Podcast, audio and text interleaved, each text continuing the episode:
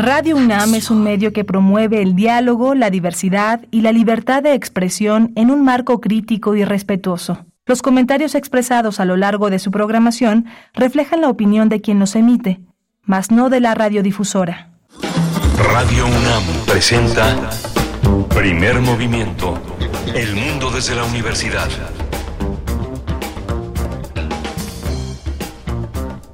Hola, buenos días. Son las 7 de la mañana con 4 minutos de este primero de junio. Estamos inaugurando un mes, un mes genial, un mes que parte el año en dos y que es un mes muy, muy interesante, lleno de actividades, lleno de planes para el próximo, para el próximo, para la segunda mitad. Hoy estamos en primer movimiento en Radio UNAM, en Adolfo Prieto 133, en la colonia del Valle. Está Rodrigo Aguilar al frente de la producción ejecutiva y mi compañera Berenice Camacho al frente de la conducción. Querida Berenice, buenos días. Miguel Ángel Quemain, bienvenido, un gusto estar contigo una vez más detrás de estos micrófonos de Radio UNAM del 96.1 de la frecuencia modulada y del 860 de amplitud modulada, donde también les estamos saludando esta mañana. Se encuentra Violeta Berber en la asistencia de producción, Emanuel Silva frente a los controles en la consola, la consola de frecuencia modulada. Pues empezamos esta mañana con una recomendación, la casa de Ariadna, la trilogía dancística. Vamos a conversar con Lorena Abrahamson, Abrahamson es coordinadora general y eh, del ensamble escénico de la casa de Ariadna. También Juan Carlos Enríquez nos va a acompañar. Él es creador de instalación transitable, metro y medio y director del Centro de Exploración y Pensamiento Crítico de la Universidad Iberoamericana. Muy interesante. Vamos a tener también en esta en esta tesitura de observar el interior desde el, desde esta exterioridad que es el universo, el observatorio astronómico, el 20 aniversario del lanzamiento de Mars Express. Eh, el tema es eh, de la doctora Gloria Delgado Inglada, que es astrofísica, comunicadora científica y colaboradora de habitual de Primer Movimiento. Tendremos también una conversación sobre el Día Mundial del Tabaco, cómo va México en la lucha contra el consumo de tabaco. Vamos a conversar con Eric Antonio Ochoa. Él es director de Salud Justa MX. Vamos a tener hoy una exposición que es una exposición sensacional. Es una exposición que se eh, va a realizar este sábado en la Biblioteca Vasconcelos, una exposición sobre la nota roja y los 60 años del semanario Alarma, que en realidad es una gran exposición sobre el crimen y sus visiones en México que va a ser inaugurada en la Biblioteca Vasconcelos. Vamos a hablar con Carlos Manuel Cruz Mesa. Él es dramaturgo, periodista, narrador, un criminólogo también muy destacado y eh, es uno de los organizadores, de los curadores de esta exposición que se inaugura el sábado. Hoy la poesía necesaria a cargo de Miguel Ángel Camay. Hoy tenemos mundos posibles. La ley de seguridad fronteriza, la derecha anticastrista amaga a México. Es el tema que ha elegido el doctor Alberto Betancourt para este jueves. Alberto Betancourt es doctor en historia y profesor de la Facultad de Filosofía y Letras de la UNAM. Y cerramos emisión con Alicia Vargas Ayala para hablar de los derechos de las infancias, violaciones graves a los derechos humanos de niñas, niños y adolescentes en eh, espacios de cuidado y albergues. Alicia Vargas Ayala es integrante del Consejo Directivo de la Redim y representa a la Redim en la red eh, por los derechos, la red latinoamericana por los derechos de la infancia. Va a estar con nosotros en esta mañana de jueves. Así es que esos son los contenidos para hoy. Siete con siete minutos escríbanos en redes sociales cómo amanecen, cómo les pinta este mes de junio, ya decías, un mes importante, Miguel Ángel, además es el mes del orgullo. Es el mes del orgullo. Es el mes del orgullo. Entonces, bueno, pues eh, con todos, todo lo que ello implica, con todas las reflexiones que se vierten en un mes como este y a lo largo de todo el año, pero bueno, que se concentran, por supuesto, en un mes importante como lo es el del orgullo. Le recibimos sus comentarios en redes sociales. La manera de llegar es buscar en Twitter, arroba PMovimiento, esa cuenta, darnos seguir y comentar también. Y en Facebook, Primer Movimiento UNAM tenemos música para el inicio. Vamos a escuchar de eh, vamos a escuchar Freedom de John Batiste.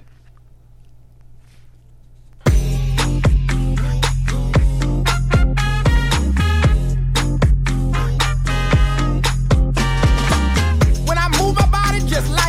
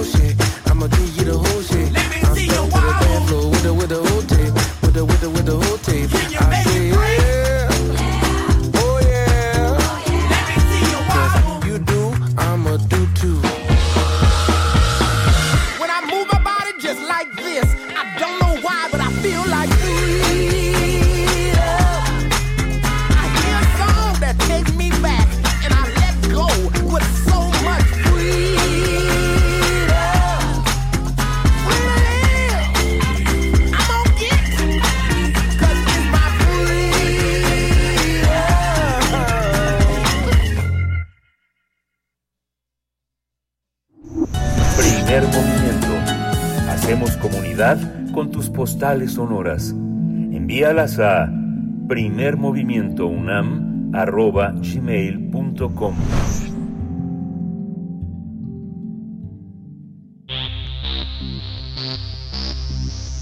De festivales, ferias y más. Recomendaciones culturales. Plena pandemia por COVID-19, Juan Carlos Enríquez creó la instalación transitable Metro y Medio, que permitió acercarse a las personas gracias a un laberinto translúcido que tenía una membrana plástica que dejaba pasar la temperatura corporal, así que quienes entraban podían verse y abrazarse. La experiencia fue tan intensa que el Centro de Exploración y Pensamiento Crítico de la Universidad Iberoamericana decidió invitar a colectivos escénicos para intervenir física y conceptualmente la instalación transitable. De esta manera surgieron de forma individual tres puestas en escena llamadas coincidencias, rastros y la búsqueda, las cuales comparten el espacio, las intervenciones y el llamado mito de Ariadna, por lo que luego de su presentación se hizo un híbrido que dio paso a un solo universo, la casa de Ariadna. Se trata, pues, de un espectáculo de danza bajo la coordinación general y ensamble escénico de Lorena Abrahamson, el cual resultó de la conjunción de las tres piezas escénicas. En esta obra participan Roberto Sosa, José Ortiz, Diego Martínez Villa, Laura Ruiz Mondragón y Erika Méndez, que además es directora escénica, así como Patricia Gutiérrez y Adriana Bautista Jacome. La Casa de Ariadna se presenta del 2 de junio al 8 de julio, los viernes 20 horas, sábados 19 horas, en la Caja Negra del Sex, ubicado en Avenida Revolución 1291. Vamos a conversar sobre esta trilogía dancística de la Casa de la Ariadna y está con nosotros en la línea Lorena Abrahamson, coordinadora general y ensamble escénico de la Casa de Ariadna. Bienvenida, Lorena. Buenos días. Creo que todavía no tenemos la comunicación con Lorena. Presentamos también, eh, nos va a acompañar en esta, en esta charla Juan Carlos Enríquez, creador de la instalación transitable Metro y Medio, director del Centro de Exploración y Pensamiento Crítico de la Universidad Iberoamericana. Gracias, Juan Carlos Enríquez, por estar esta mañana. Bienvenido. Eh, buenos días, ¿cómo estás? Buenos días, Berenice. Buenos días, Miguel Ángel. Pues aquí muy contentos con, con este estreno que ya lo tenemos en puerta, la casa de Ariadna. Pues un hilo, un hilo de procesos. Cuéntanos cómo fueron los distintos procesos. Ya hicimos una introducción, pero este, a ver en tus palabras cómo cómo se vivió, cómo lo pensaron. Bueno, e, este este proceso, este proyecto no nace primeramente como una experiencia escénica, eh, nace nace en el contexto de, de, de la zozobra del inicio de la pandemia que todos vivimos y que tenía que ver con esta eh, eh, esta realidad inusitada de no poder acercarnos con los demás, de tener que guardar un metro y medio de distancia, de no saber cómo nos íbamos a contagiar, quién nos iba a contagiar, si estábamos o no y en, qué grado de en peligro. Eh, y esta condición de extremo peligro que vivimos todos, eh, al mismo tiempo nos estaba recordando pues parte de la condición humana que mantiene las mismas condiciones a pesar de que ya no esté la pandemia presente. Eh, la, la, la, pandemia en dado caso se nos ha convertido en una metáfora de parte de la condición humana que es esta separación, este anhelo de encontrar al otro, de estas situaciones de soledad extrema y al mismo tiempo el encuentro humano que existe a, pesar de esta realidad laberíntica en donde hay opacidad y transparencia, donde tenemos cercanía y tenemos distancia, en donde tenemos la, el, lenguaje imperante del tacto del otro. Entonces, todo esto que está, está presente al inicio de la reflexión de la pieza metro y medio, que está muy bien descrito como ustedes lo, lo plantearon, como un, es un laberinto transparente, colgado desde hilos, como si una araña eh, eh, malévola lo hubiera tejido. Este laberinto eh, sirvió después de, de, ver cómo los visitantes, cuando se instaló esta pieza, los visitantes verían cosas muy intensas, entraban únicamente dos personas a la vez al laberinto y al no sabían que que los operadores porque se opera con distintos técnicos no sabía que los operadores estábamos eh, pues viéndolos. Y vimos que la gente lo vivía con gran intensidad con momentos eh, únicos. Y a partir de ahí salió la, la idea de ofrecerle a las compañías de teatro eh, que intervinieran la pieza desprendernos de la pieza y decir, a ver, esto es de, hay, hay que presentarla para que elaboren escénicamente. Y así es como surgieron estas tres piezas que ahora las volvemos a reunir, pero de una manera hibridizada, eh, fusionada. Entonces vamos a tener a cinco actores en escena maravillosos, con Roberto Sosa, con José Ortiz, con Erika Méndez, Diego Martínez, con Laura Ruiz, todos ellos en un trabajo corporal muy, muy intenso. Hay tres artistas lumínicos involucrados, tres propuestas musicales de alto cuño en, en la Casa de Ariadna. Eso es lo que ya empezamos a partir de este viernes. Felicidades, qué bueno. Eh, Lorena Abramson ya, ya está en la línea.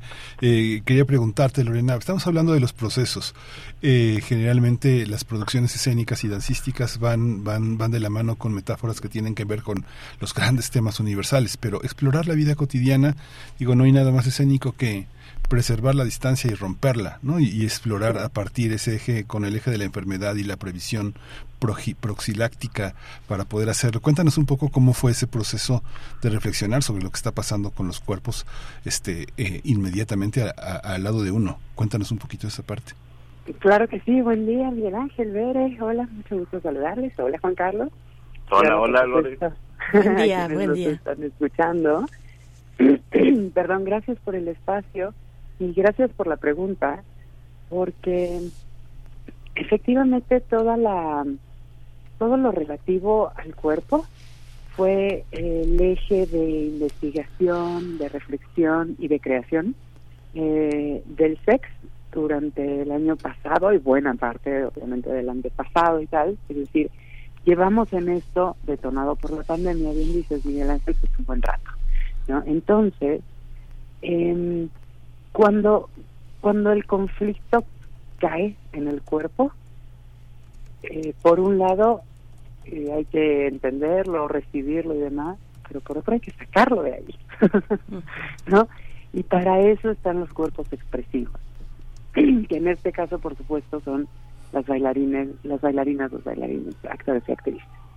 Y bueno, desde luego todo, toda la dirección, la dramaturgia y demás, pero se vuelve una emergencia y por eso es tan interesante, ¿no? Porque tenemos cuerpos en emergencia estableciendo o rompiendo relaciones de emergencia, ¿no? Que tienen que ver con la piel, que tienen que ver con la presencia, que tienen que ver con, con el presente y, y esto eh, desde mi punto de vista es muy importante, con los alcances de, del cuerpo, ¿no? Yo, yo soy esta que soy pero también, eh, yo que sé, Pérez y yo te empujo, ese empujón también soy yo, pero ahora eres tú también, ¿no? Entonces los alcances de mi cuerpo en acción y en recepción, ¿no? Eh, en acción y en reacción, digamos, se vuelven muy interesantes porque hay un sentido de emergencia.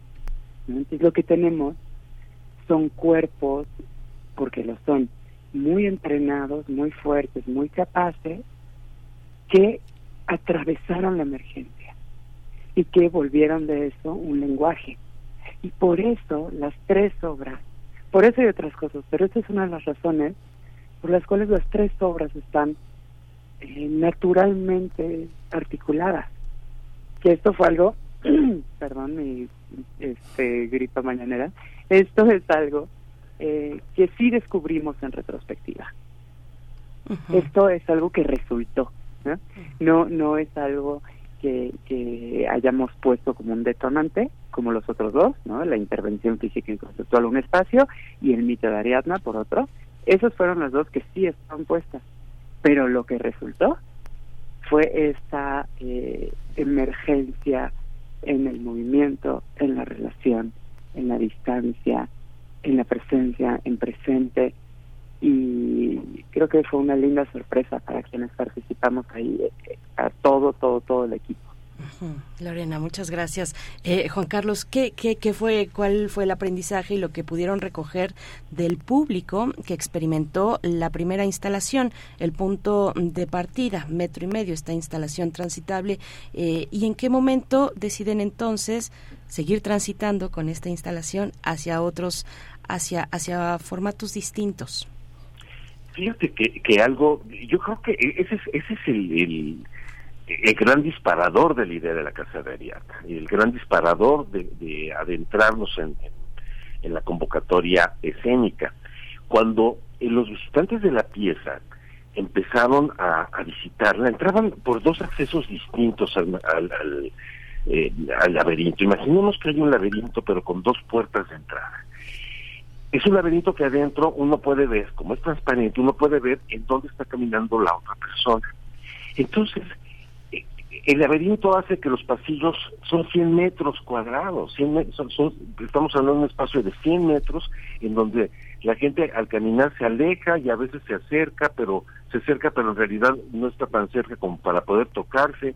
Eh, este ir y venir en un paso muy lento iba preparando a los visitantes a llegar a un punto de encuentro aparente, y aparente porque en medio de ellos había una delgada película plástica, eh, tan delgada como la que se usa para los alimentos, que podían tocarse y sentir la temperatura de la mano del otro.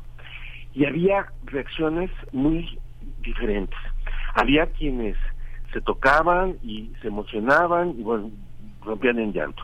Había otros que de repente eh, rasgaban la película, se podía rasgar porque arriba había el, el, tubo con más material y, lo rasgaban para poder entrar en contacto directo con la otra persona.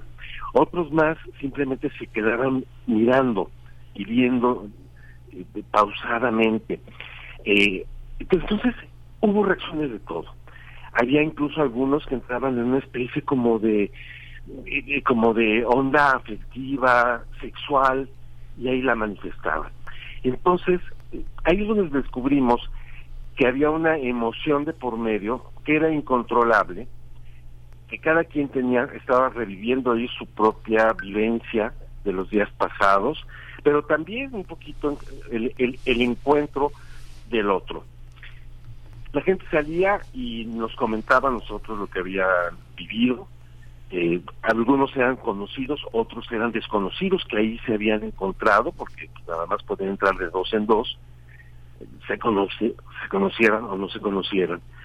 Y eso fue lo que en realidad disparó. Hay que decir una cosa, los las compañías teatrales cuando fueron al espacio no sabían para qué eran, fueron convocadas a visitar la pieza y a que vivieran ellos la experiencia como cualquier otro visitante.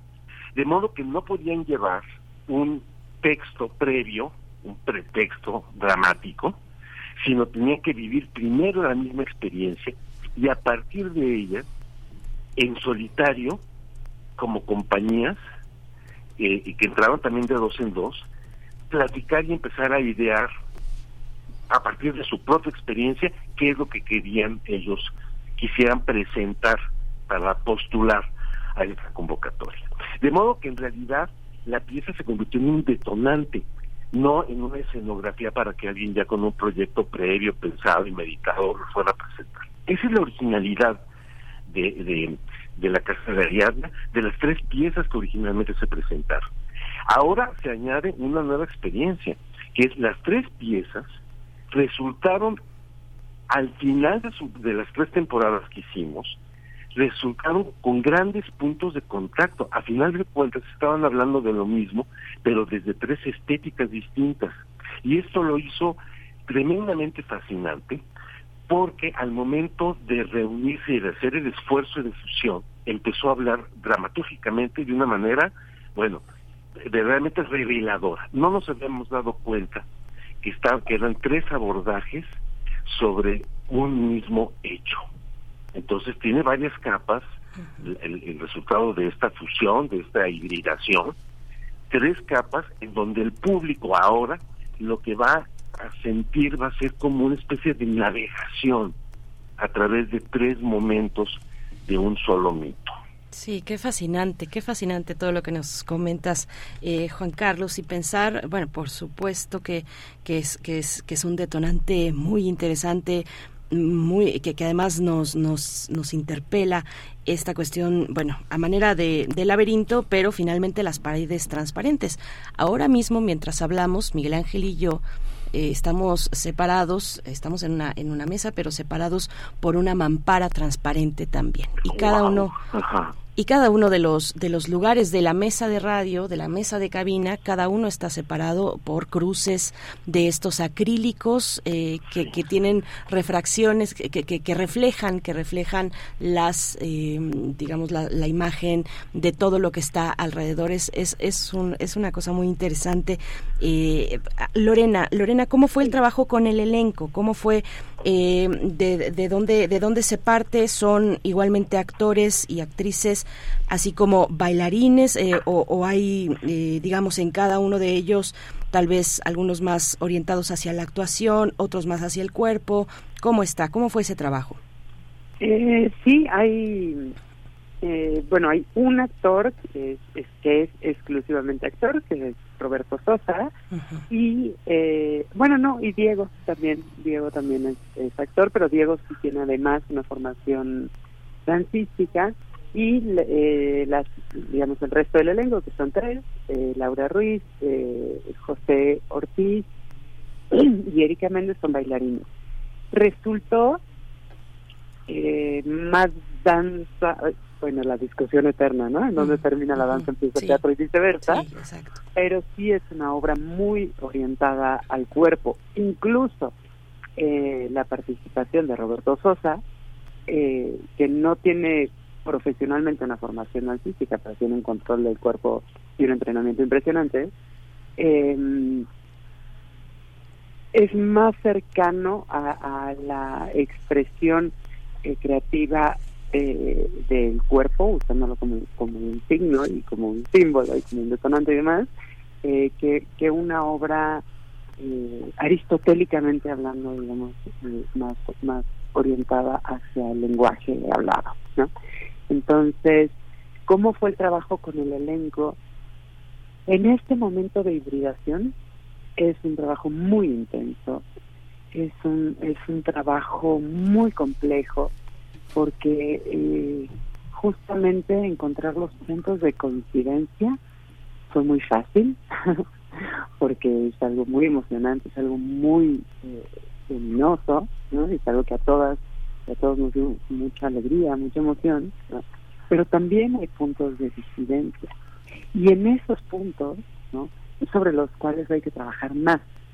Y no me refiero a, a desencuentros o estas cosas, me, me refiero como a, a empatar, eh, a crear atmósferas eh, que, que en principio se plantean diferentes, a ir hacia una narrativa eh, colectiva que en un principio cada una iba hacia un lado diferente, ¿no? Es decir, hibridar, hacer todo todo este juego eh, de, de, conjuntos, ¿no? En el que están los puntos de intersección, pero también están eh, las otras partes aisladas. En fin, ha sido un trabajo muy, muy complejo, muy complejo, muy apasionante. Sí. Eh, y todo hay que decirlo, al final es muy sutil. Eh, creo que el resultado, creo, eh, ya me dirán ustedes y quienes nos escuchan cuando, cuando tengamos la fortuna de recibirle, creo que al final el resultado es muy sutil. Es un, un apapacho para la mente, para el alma, también es un apapacho porque estamos en 2023 ¿no? uh -huh. y no en 2020 o en sí. 2021 Entonces, claro, ahora hay cierta, eh, pues como gratitud en la retrospectiva, ¿no? y aquí estamos, eh, sobrevivimos y, y, va esto por los que no, por quienes no sobrevivieron y por quienes tienen secuelas muy importantes, por quienes perdieron eh, gente muy querida, etcétera, etcétera, ¿no? O sea, todo este, este duelo mundial y, individual que nos alcanzó en todas las escalas, social, colectiva, individual, etcétera, este, también creo que se, eh, se trasluce en la casa Ariadna. Es una apuesta muy sutil, muy impresionante visualmente, porque el laberinto es muy impresionante y como decías, Veré, la reflexión que permite de, de reflectar los reflejos y, la otra también los reflejos que, hay, eh, que, que se pueden y que se armaron a través de la iluminación escénica en el laberinto hace unos juegos casi de magia entonces hay cosas muy impresionantes pues narrativamente es muy sutil, es muy suave, es un apapacho para, para el corazón y para el cuerpo y un, reto para la mente, suponiendo que las tres cosas estuvieran separadas, ¿no? Pero como se reflexiona mucho, pero también hay paz y, los recibimos con, con mucho cariño a, a nuestras espectadoras y espectadores porque sabemos que estuvo, pues todos estuvimos ahí, ¿no? Estuvo, muy duro, pero aquí estamos, ¿no? Vamos a, a tapacharnos juntas y juntos el otro día, perdón, en la conferencia, decíamos, ni en el más optimista de mis sueños del 2020 hubiera imaginado este momento, o 2021, ni en el más optimista. Pero estamos aquí, ¿no? y, estamos vivos, estamos vivos, nos estamos moviendo, está el teatro, está la danza y están las personas que vienen.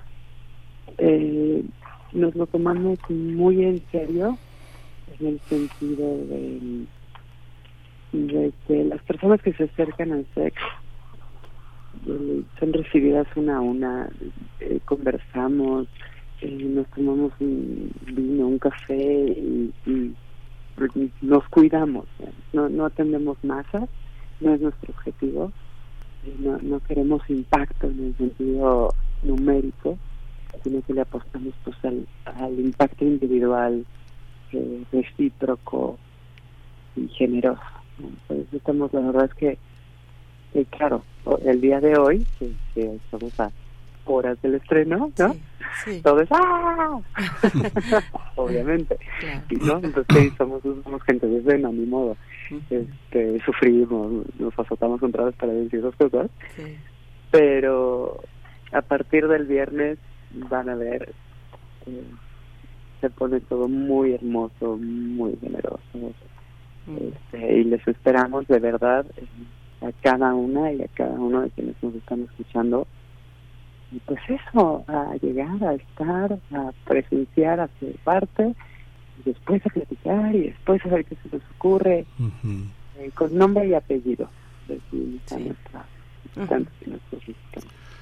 Gracias, Lorena. Hay una, hay una, hay una idea también, Juan Carlos Enríquez, que eh, le da a este espacio una particularidad. Es un espacio de la, de la Ibero, ¿no? Uno piensa que también tiene que ver con esta idea de inteligencia, una, una idea de espacio crítico, de reflexividad, de comprensión, de tener un, un espacio también exploratorio y educativo ¿Cómo, ¿Cómo entenderlo a la luz, digamos, de lo, de lo contemporáneo, de algo que, este, que no está emparentado con esa forma también de pensamiento que tiene una profunda religiosidad, que es la jesuita, con otras visiones que son, no sé, pienso, pienso, no sé, las visiones que están entre nosotros muy poderosamente instaladas como las de la escuela de, Frankfurt, ¿no? con un enorme judaísmo, con una enorme visión en la hermenéutica. ¿Cómo entender esto desde las, desde las artes escénicas? ¿Cómo han estado entre nosotros? Tenemos eh, representantes que han explorado de una manera genial, ¿no? Porque no, no encuentro una mejor palabra para decirlo, como Luis Tavira, José Ramón Enríquez, que vienen de esos espacios,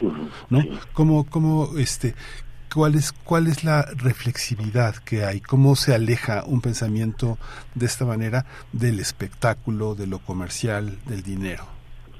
Mira, que, ahora sí que, excelente pregunta y es la primera vez que, nos hacen esta pregunta, Miguel Ángel.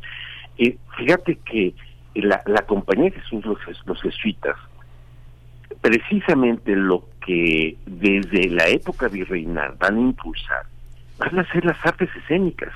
El mundo de la representación va a ser fundamental, pero no de una manera didáctica para llevar una evangelización, un mensaje, para hacer más fácil el entendimiento de una doctrina.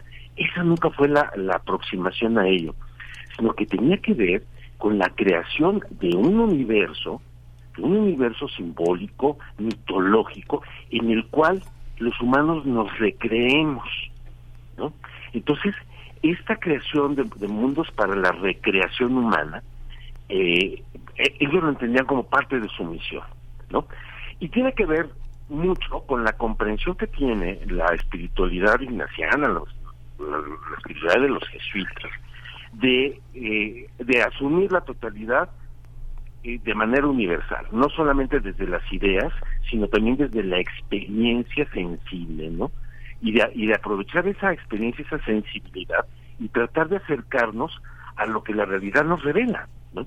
Entonces, por eso tienes a un Luis de Tavira, por eso tienes a un, a un José Ramón Enríquez y por eso tienes a muchísimos egresados de, de las universidades jesuitas, como la Ibero, como el ITESO, que se han abocado a las artes representativas y a la música.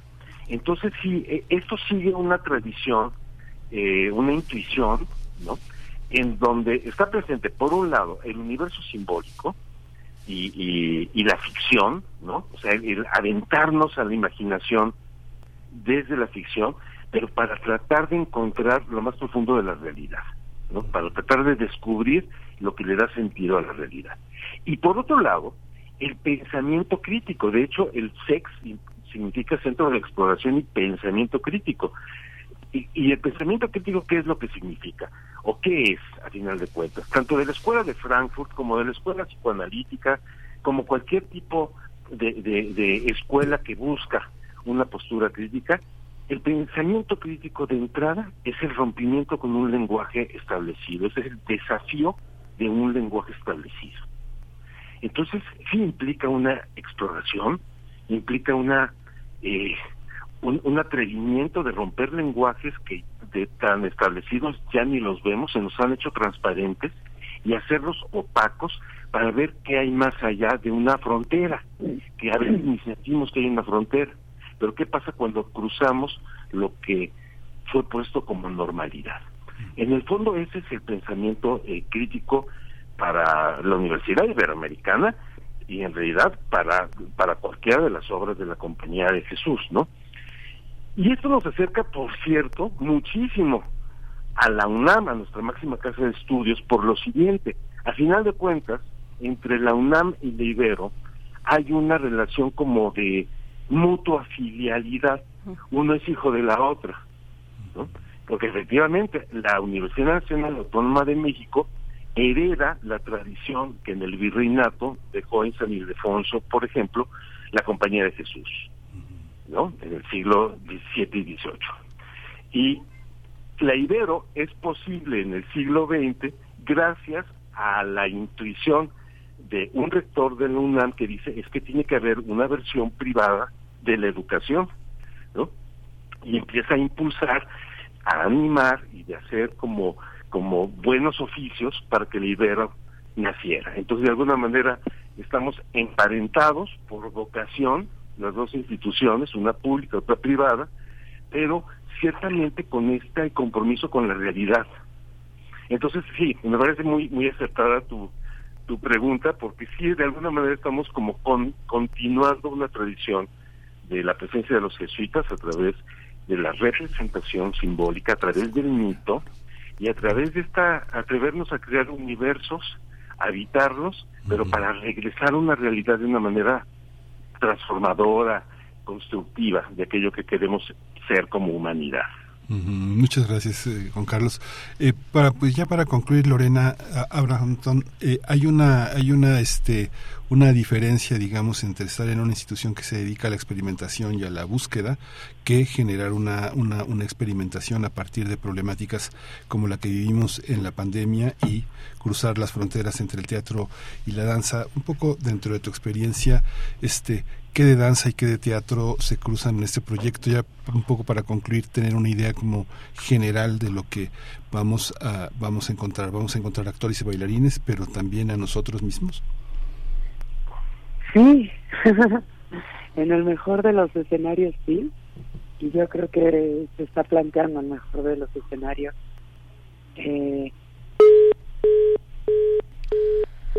bueno, pues qué, qué lástima, qué lástima se cortó en esta última parte pues, y, precisamente ya en los últimos minutos, un par de minutos que teníamos para concluir esta charla, vamos a ver si rápidamente podemos reenlazar a Lorena Abrahamson, quien es eh, eh, pues la responsable del ensamble escénico, de lo que vamos a poder disfrutar en este espacio. Lorena, para el cierre tenemos un par de minutos, pero te escuchamos con atención.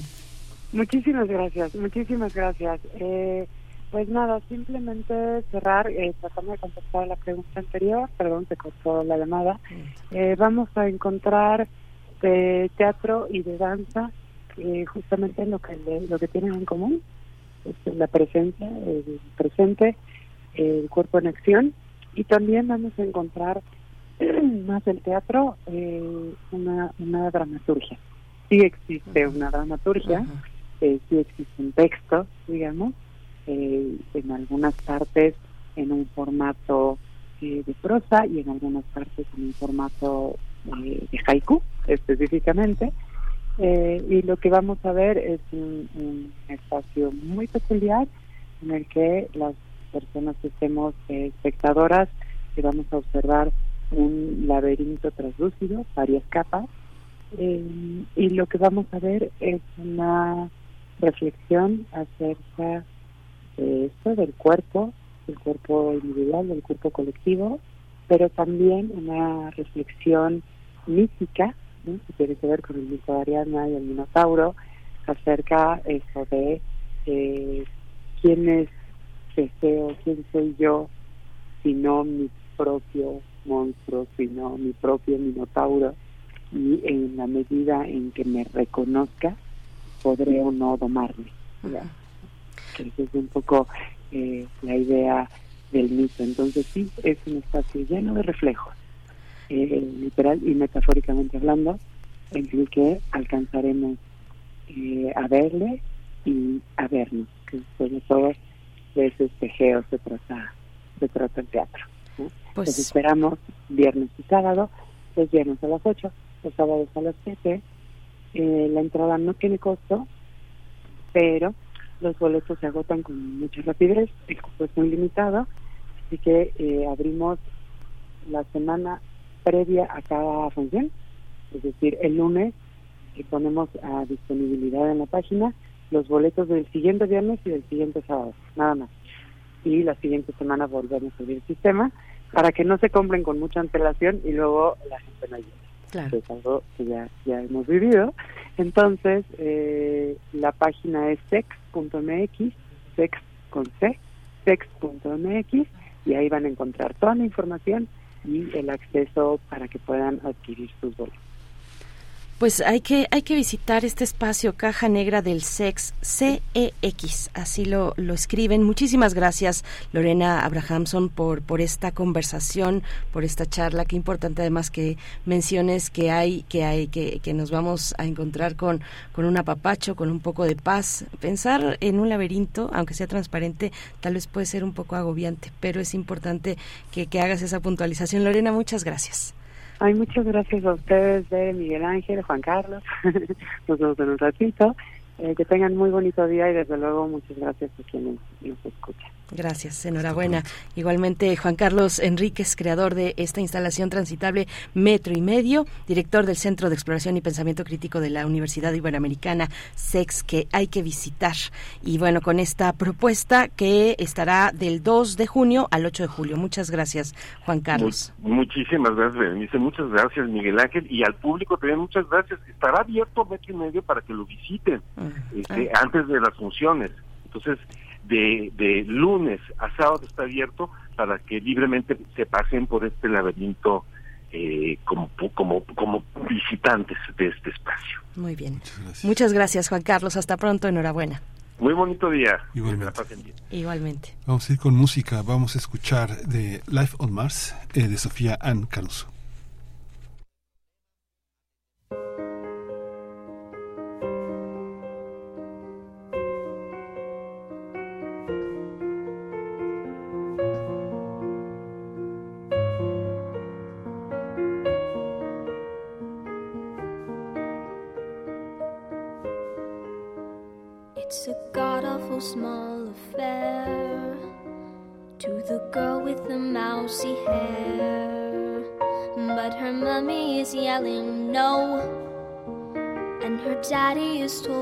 To go.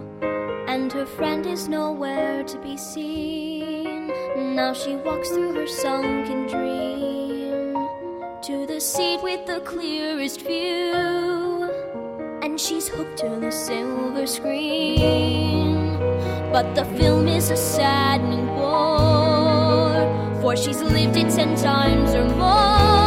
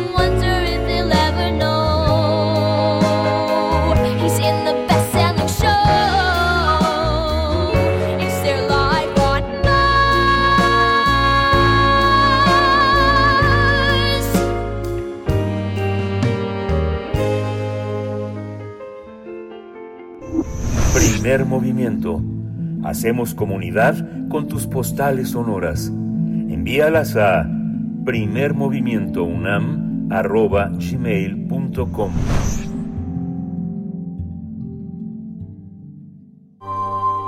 Del brazo de Orión al universo. Observatorio Astronómico. Por supuesto, por supuesto que escuchábamos Life on Mars, eh, precisamente para darle la bienvenida a la doctora Gloria Delgado Inglada, con esta versión que yo no había escuchado, pero bueno, siempre el arte o la ciencia en este caso eh, eh, nos mantiene mm, o, o da cuenta de cómo la mirada humana está interesada en Marte. Doctora Gloria Delgado Inglada, astrofísica y comunicadora científica, nos acompaña. Buenos días, doctora, ¿cómo estás? Muy buenos días, Berenice y Miguel Ángel, y qué bonita recibimiento. Bienvenida al, al, programa de hoy. Ay, qué bueno que te gustó. Es parte, por parte, de parte de la, de la producción de, de este programa, eh, querida Gloria Delgado, pues cuéntanos el 20 aniversario del lanzamiento de Mars Express. ¿De qué se trata? Así es. Pues hoy estamos celebrando que mañana, que es 2 de junio, pues se cumplen estos 20 años desde que fue lanzada. Y entonces, pues hoy en preparación les traigo algunos detalles sobre la misión, sobre los logros y al final les quiero comentar dónde pueden ver mañana un evento muy especial que está organizando la ESA.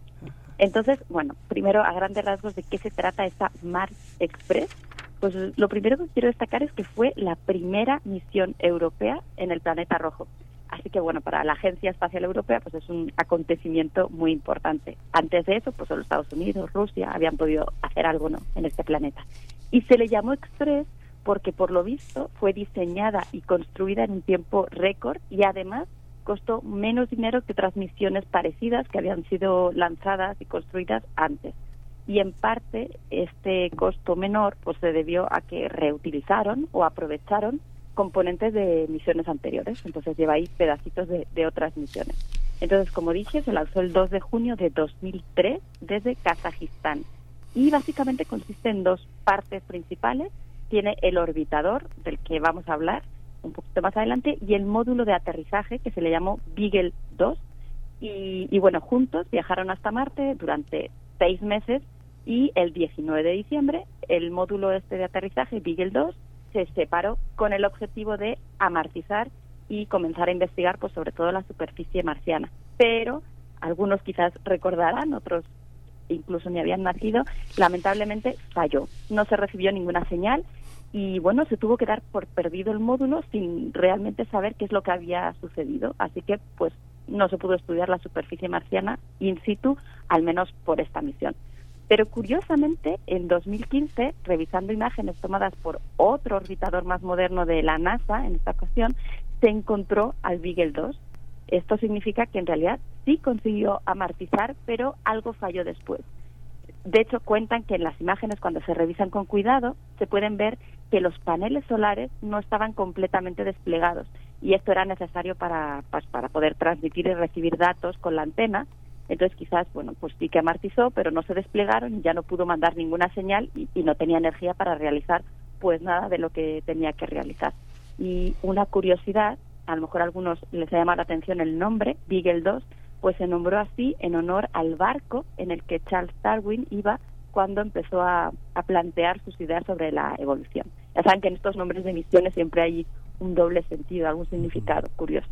Bueno, pues afortunadamente aunque el, el, el módulo este de aterrizaje falló, el otro componente de la misión, el orbitador, sí que funcionó perfectamente, entró en órbita el 25 de diciembre de 2003 y de hecho todavía hoy en estos momentos está activo. Y bueno ya ha dado más de 20.000 vueltas alrededor del planeta.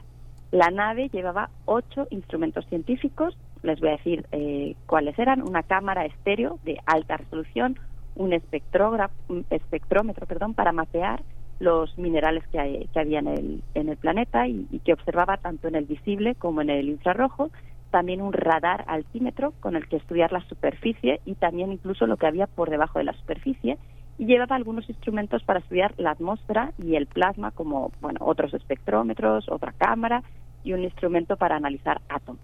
Y como fuente de energía de todo para todo esto, pues la nave tiene paneles solares que estaban montados sobre un mecanismo que los podía ir moviendo para que, dependiendo de la posición del, plan, del, del Sol, ¿no? Con respecto a, a, este módulo, pues pudiera captar la mayor radiación solar posible, ¿no?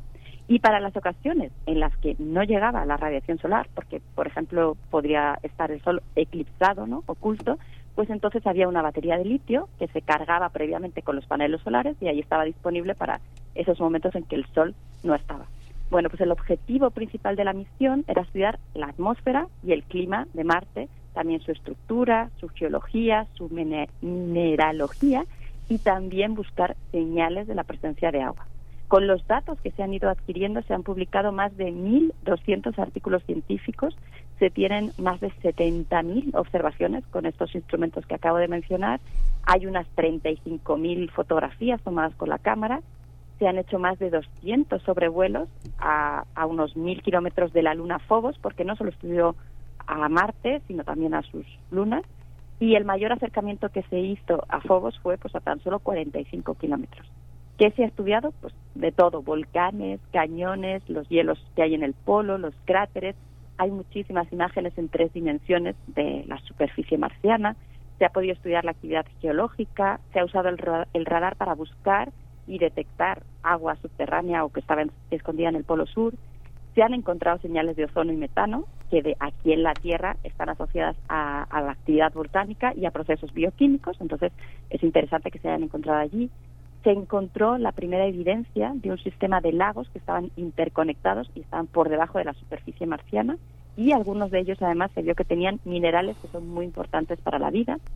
Se observó una aurora en, el, en, en Marte, se detectó también actividad volcánica reciente. Bueno, por reciente nos referimos a los últimos 100 millones de años, pero esto pues podría significar que todavía a lo mejor hay actividad. Y, bueno, que ya no es noticia tan a menudo, no, no escuchamos tanto de esta misión, en realidad hace unos días llegaban algunas imágenes que se habían tomado con la cámara estéreo de Mars Express del monte Ascraeus, es el volcán más alto que hay en una región que se llama Tarsis, y es un volcán que tiene una base de 480 kilómetros de diámetro y 18 kilómetros de altura. Solo el Monte Olimpo es más alto que, este monte Ascraeus. Y de hecho, como curiosidad, el Monte Olimpo no solo es el más alto de Marte, sino que es el más alto del sistema solar. Y entonces, ahora ya, para terminar y animarlos a que mañana están pendientes de lo que ocurra, pues eh, lo que va a suceder es que la ESA, eh, en su canal de YouTube, va a hacer un streaming en directo desde Marte. Bueno, en realidad, en directo tenemos que poner, o en vivo, hay que ponerlo entre comillas, pero bueno, va a ser lo más cerca que vamos a estar de un en vivo desde Marte, porque recuerden que la luz tarda entre bueno unos 3 y hasta 22 minutos en llegar desde los orbitadores que están en Marte hasta la Tierra. Es lo que tarda depende de, la posición de, de, Marte y la Tierra, donde están en su órbita que hacen alrededor del Sol. Entonces, no puede ser completamente en vivo, porque como la, velocidad de la luz pues es limitada, pues tarda un cierto tiempo, ¿no? Pero bueno, podemos ver las imágenes de Marte con unos minutos de retraso. Y lo que van a hacer es que nos van a estar enviando imágenes nuevas cada 50 segundos a medida que se van a ir recibiendo desde el orbitador cumpleañero y el tiempo que tarda una imagen desde que es tomada por el orbitador hasta que aparece en nuestras pantallas va a ser de 18 minutos. 17, que es lo que tardará en concreto mañana en llegar desde Marte hasta la Tierra, y más o menos un minuto en lo que se distribuye por la red y por los servidores aquí en nuestro planeta y al final nos aparece en nuestra pantalla donde lo estemos viendo, ¿no? y va a ser la primera vez que se intente algo así. Así que bueno, quizás, esperemos que no, crucemos los dedos, pero puede que haya algunos retrasos, algunos problemillas, ya lo vamos a ver. Pero bueno, la cámara que va a enviar las imágenes originalmente estaba pensada nada más para registrar la separación del módulo Beagle 2 y de hecho después de que sucedió y bueno, fue un fracaso, pues se apagó. No es una cámara científica, como digo, sino simplemente estaba para, para registrar ese suceso, pero después en 2007 la encendieron para hacer algunas actividades de divulgación y vieron que podían usarla también para hacer ciencia, entonces la han seguido usando después de esto. Y, bueno, pues entonces eh, yo les invito a este streaming marciano que va a comenzar en horario de México, va a ser a las 10 de la mañana y solo va a durar una hora. Así que hay que estar ahí atentos para, para no perderlos este acontecimiento. Sí, fascinante, fascinante. Muchas gracias por toda esta imaginación que nos dejas eh, presente, eh, Gloria Delgado Inglada. Pues nos escuchamos dentro de 15 días, dentro de 8 días. Dentro de ocho días. Dentro de 15 días estamos contigo. Cuando, ustedes quieran. Muchas gracias. gracias. doctora Gloria Delgado Inglada. Qué, qué fascinante, qué fascinante este streaming marciano. No se lo pierdan, no se lo pierdan. Eh, sigan, sigamos las recomendaciones que nos hace la doctora Gloria Delgado Inglada. Pues sí, es siempre fascinante. Nos viene a remover y se quedan aquí vibrando eh, imágenes eh, y, muy estimulantes para nuestra imaginación. Muchas gracias, doctora Gloria Delgado. Nosotros estamos ya para despedirnos las 7.59 minutos. hay que pensar si hacemos un control remoto a Marte, porque si hacemos una pregunta van a tardar 23 minutos en contestarla. Así es. o en llegar a la respuesta. Pues muchas gracias. Eh, nos quedamos aquí en Radio UNAM. Quédese con nosotros también. Vamos a la siguiente, a la siguiente hora. Encuentra la música de primer movimiento día a día en el Spotify de Radio UNAM y agréganos a tus favoritos.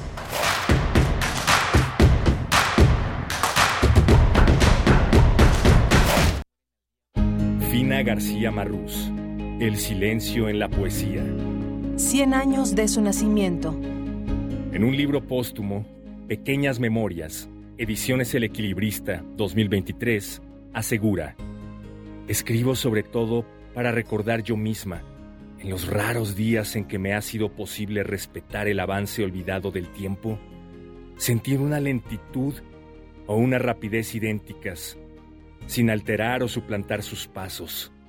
Bueno, mire, este libro lo escribió mi tía a la edad de 32 años. Es un libro, yo lo supe de, de, este libro porque cuando ya mi madre había perdido un poco la mente, yo le hacía preguntas a mi tía y ella me dijo, te voy a prestar un libro que yo tengo que se llama Pequeñas Memorias, donde yo hablo de la familia y de nuestra juventud, pero ella nunca se había decidido a publicarlo. Josefina de Diego y García Marrús, ensayista cubana. Fina García Marrús, 96.1 FM, Radio UNAM. Experiencia sonora. Las comunidades indígenas germinan conocimiento, maravilla y tradición. Son el México profundo, el presente donde hilan un collar de flores. Xochicóscat, collar de flores, con Mardonio Carballo, lunes 10 de la mañana por Radio UNAM. Experiencia sonora.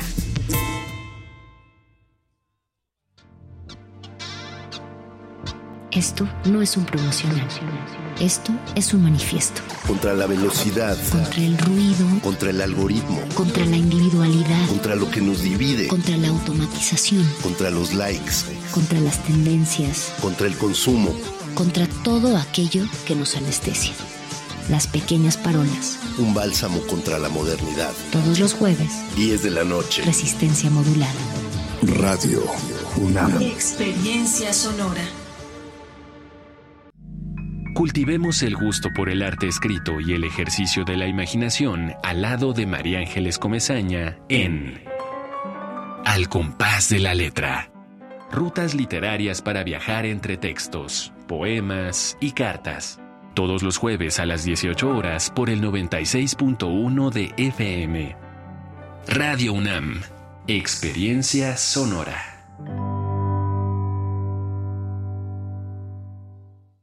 ¿Qué pasaría si perdieras tu INE? Perdería el derecho al voto. No existiría mi identidad. Perdería el derecho a la democracia. No podría hacer valer mi opinión. Sin mi INE no podría hacer nada porque me la piden en todos lados para todos los trámites. Si perdiste tu credencial o perdió vigencia, acude al módulo y actualízala. Haz tu cita en INETEL 804-33-2000 o en INE.mx. Mi INE es valioso porque me identifica y nos une. INE. Los ciclos pueden repetirse o renovarse. En Habitare, reiteramos el compromiso con el cuidado del ambiente y al mismo tiempo renovamos ideas y acciones para cuidar nuestro planeta. Síguenos todos los lunes a las 16.05 horas por el 96.1 de FM, con los trabajos que realizan las investigadoras e investigadores de nuestra UNAM para ayudar a salvar nuestra casa. Habitare, Agenda Ambiental Inaplazable el cambio es bueno, pero el cambio de conciencia es fundamental. Radio UNAM, Experiencia Sonora.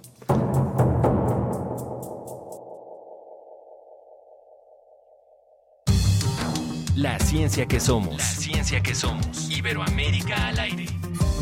Descubre la ciencia que está presente en tu día a día a través de cápsulas, reportajes, entrevistas y reportes en vivo. Viernes de 10 a 11 horas por el 96.1 FM. La ciencia que somos. Iberoamérica al aire. Una coproducción de Radio UNAM y las direcciones de divulgación de la ciencia y de las humanidades.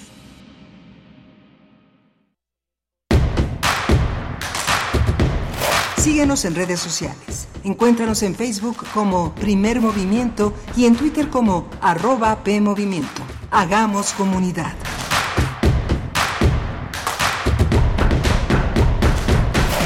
Muy buenos días, estamos de vuelta. Esto es Primer Movimiento. Están escuchando Radio UNAM a través del 96.1 de la frecuencia modulada y el 860 también en la amplitud modulada. Les saludamos iniciando, inaugurando este mes de junio. Hoy, jueves primero de junio del 2023, decíamos al inicio, un mes importante por varias cuestiones, entre ellas el mes del orgullo, pero también nos recordaba nuestra querida Carmen Limón, eh, pues es el aniversario de Radio UNAM el aniversario de Radio UNAM en, en, en junio. En junio, a ver, chicos, el 16 14, sí, 14, por ahí anda. El 14 de, de, junio, el aniversario de esta radiodifusora universitaria, desde donde les estamos saludando y acompañando de aquí y hasta las 10, desde las 7 a las 10 de la mañana, todos los días de lunes a viernes. Saludos, Radio Nicolaita, estamos con ustedes en el 104.3 de la frecuencia modulada en Morelia. Muy buenos días por allá, buenos días a las personas que se acercan a redes sociales, nos comparten comentarios. Aquí en cabina, en Ciudad de México, se encuentra Rodrigo Aguilar en la producción ejecutiva, Violeta Berber en la asistencia de producción, eh, Emanuel Silva está esta mañana en los controles técnicos frente a la consola de FM, Miguel Ángel Quemain aquí de vuelta. Eh, qué gusto estar contigo, Miguel Ángel, buen día. Hola Berenice, hola a todos los radioescuchas que están, están con nosotros. Vamos a hablar del tabaquismo, vamos a hablar un día mundial sin tabaco, cómo va México en la lucha contra el consumo del tabaco. Nuestra universidad es una de las entidades pioneras para tratar de entender de qué va de qué va esta esta esta adicción que causa es una de las primeras causas eh, de muerte el sistema circulatorio muy afectado por este por este consumo. Y vamos a hablar con Eric Antonio Rocha director de Salud Justa MX para para desarrollar este tema por supuesto, no se lo pierdan. Bueno, el día de ayer fue el Día Mundial sin Tabaco eh, y pues bueno, estamos estamos recuperando esta nota importante, esta eh, pues ese día importante y los esfuerzos que se realizan desde México para la lucha contra el consumo de esa sustancia del tabaco. En la nota del día tendremos una charla interesante, la exposición sobre la nota roja y los 60 años del semanario Alarma que será inaugurada en el mezanín de la Biblioteca Vasconcelos. Esta exposición sobre la nota, la nota roja, 60 años del semanario Alarma. Eso, de eso estaremos conversando con Carlos Manuel Cruz Mesa, escritor, periodista, eh, criminólogo también, que nos va a acompañar pues para eh, hablar de este, eh, de esta visión tan importante, mmm, tan importante, tan popular también desde el periodismo, desde el periodismo mexicano, desde el periodismo, eso de la nota roja, de la nota policíaca, de la fuente policíaca. Bueno, pues acompáñenos, quédense con, con nosotros aquí en este espacio. Rápidamente solo saludar a José Luis Méndez que está en redes sociales. Dice, estuvo genial el observatorio astronómico. Pues sí, que tuvimos hace un momento con la doctora Gloria Delgado Inglada. También Mario Navarrete nos acompaña. Dice, buenos días, doctora Gloria Delgado. Y lo de Marte de mañana, bueno, pues eh, yo creo que por ahí te, te, va a responder la doctora. Dice, porque no sabemos bien a bien a qué te refieres, querido Mario, pero si puedes ahí aclararnos eh, para, para que lo podamos compartir. María Elizondo eh, nos manda saludos desde el posgrado de Ingeniería de la UNAM. está en el segundo parcial, de, en, el, en el segundo examen parcial de programación entera de la maestría de investigación de operaciones. Y ahí está una fotografía con sus alumnos y alumnas, dice adorados, hoy más relajados, nos comenta Mayra Elizondo. Muy buenos días para ti, saludos a todos los profesores, profesoras de esta universidad, también de la Universidad Michoacana de San Nicolás de Hidalgo, Miguel Ángel. Sí, muy interesante, cada vez más en la, eh, al fin de curso en la, los profesores tienden a hacer demostraciones de lo que los alumnos aprendieron o dicen que aprendieron y los profesores dicen que enseñaron o enseñaron. Es algo que cada vez más está en todas las carreras. Es muy emocionante ver cómo no haya uno a dónde ir a ver la, producción de los trabajos escolares que son de muchísimo talento y ojalá pues estuvieran en una muestra para para que los empleadores se dieran cuenta de que del talento que hay en nuestras universidades. ¿no? Sí, sí, hay mucho y mucho mucho esfuerzo. Además, bueno, pues vamos entonces ya con nuestra nota nacional a hablar del Día Mundial sin Tabaco. Nota nacional. De acuerdo con las cifras oficiales, el tabaquismo provoca al menos 50 51 mil muertos al año en México, es decir, un promedio de 139 muertes diarias. La evidencia científica ha demostrado que fumar reduce la esperanza de vida alrededor de 10%. Los especialistas alertan que la nicotina contenida en los cigarrillos causa dependencia y provoca que los vasos sanguíneos se estrechen. La circulación de la sangre se alenta y el corazón trabaje de manera forzada. También la inhalación de las sustancias químicas que se generan al momento de la combustión del cigarrillo pueden influir en el desarrollo de más de 50 padecimientos distintos, como diferentes tipos de cáncer, enfermedades pulmonares como bronquitis y enfisema. El tabaquismo también provoca males cardiovasculares como hipertensión, un infarto y accidentes cerebrovasculares. De acuerdo con la Organización Mundial de la Salud, el consumo de tabaco es la causa de muerte más prevenible en el mundo. Sin embargo, el tabaquismo mata a casi un millón de personas en la región de las Américas cada año, ya sea por consumo directo o por exposición al humo de tabaco ajeno. Pues vamos a conversar sobre el Día Mundial sin Tabaco que se celebró eh, ayer, el día de ayer. Nos acompaña a través de la línea esta mañana Eric Antonio Ochoa, director de Salud Justa MX. Gracias por estar esta mañana, por compartir con la audiencia este tema importante. Eric Antonio Ochoa, bienvenido a Primer Movimiento. Muchas gracias por la invitación, es un gusto estar aquí con ustedes. Gracias, Erika. ¿Cómo, ¿Cuáles son los frentes de, de, lucha y cuáles son sus logros en este, en este momento en nuestro país? ¿Cómo están alineados con el mundo? Sí, en los últimos años, sobre todo a partir del año 2021, en diciembre del 2021, eh, de la mano de otras organizaciones civiles, organismos internacionales, incluso con la participación de institutos nacionales de salud, pues logramos eh, tener un avance en las políticas después de años de, rezago de los que no eh, teníamos incluso defender lo poco que había, pero avanzamos con dos eh, políticas muy importantes que son los ambientes 100% libres de humo y las emisiones también y la prohibición total de publicidad, promoción y patrocinio. Eh, y estos avances pues han sido muy muy importantes, muy celebrados, siendo como es México pues uno de los países, no es el segundo consumidor en la región de América Latina y el Caribe y pues está en el top 15, ¿no? dentro del consumo a nivel mundial. Sí, Eric, ¿qué ha pasado eh, luego de la pandemia? Bueno, en la pandemia sabemos que hubo un incremento de ciertos tipos de consumo de ciertas sustancias. ¿Qué pasó con el tabaco? Eh, ¿Qué pasó? ¿Qué pasa ahora? ¿Cuáles son, digamos, las las prácticas? El tipo de consumo eh, se ha incrementado luego de que se acabó el confinamiento y estamos en una, pues, nueva normalidad. Eh, ¿Qué decir de este punto importante? Muy, muchas gracias por la pregunta, muy importante. Pues eh, con la crisis eh, sanitaria que tuvimos de COVID, el confinamiento, eh, pues los indicadores a nivel general prácticamente se mantuvieron iguales. Sí hay una tendencia en los últimos años en los que hay un aumento del consumo en mujeres a nivel, digamos, general, eh, en niñas incluso hay algunas entidades federativas como Ciudad de México en donde ya las niñas consumen más que los niños, ¿no? Y eso también es algo que pues que preocupa, ¿no? Porque la caja torácica eh, de las mujeres anatómicamente son más pequeñas y es muy probable que puedan desarrollar diversas enfermedades por, por esta situación. Eh, y lo que sí vimos también, eh, de acuerdo con los indicadores de la encuesta nacional de salud y nutrición eh, es que hay un aumento también del consumo de cigarrillos electrónicos y productos de tabaco calentado en niñas, niños y adolescentes. En... Bueno, en un momento más estaremos. Les invitamos mientras eh, a revisar la Gaceta de la UNAM, que eh, tiene una nota especial sobre los efectos múltiples por el consumo de tabaco. Las evidencias científicas demuestran que fumar reduce, como sabemos, la esperanza de vida alrededor de 10 años. Así es que, bueno, estamos conversando con Eric Antonio Ochoa, director de Salud Justa MX. Algunas personas creen, tal vez ya ahora menos ha caído ese, ese mito, que los, los cigarrillos electrónicos pueden ser menos nocivos que el, el, cigarrillo eh, de, toda la vida.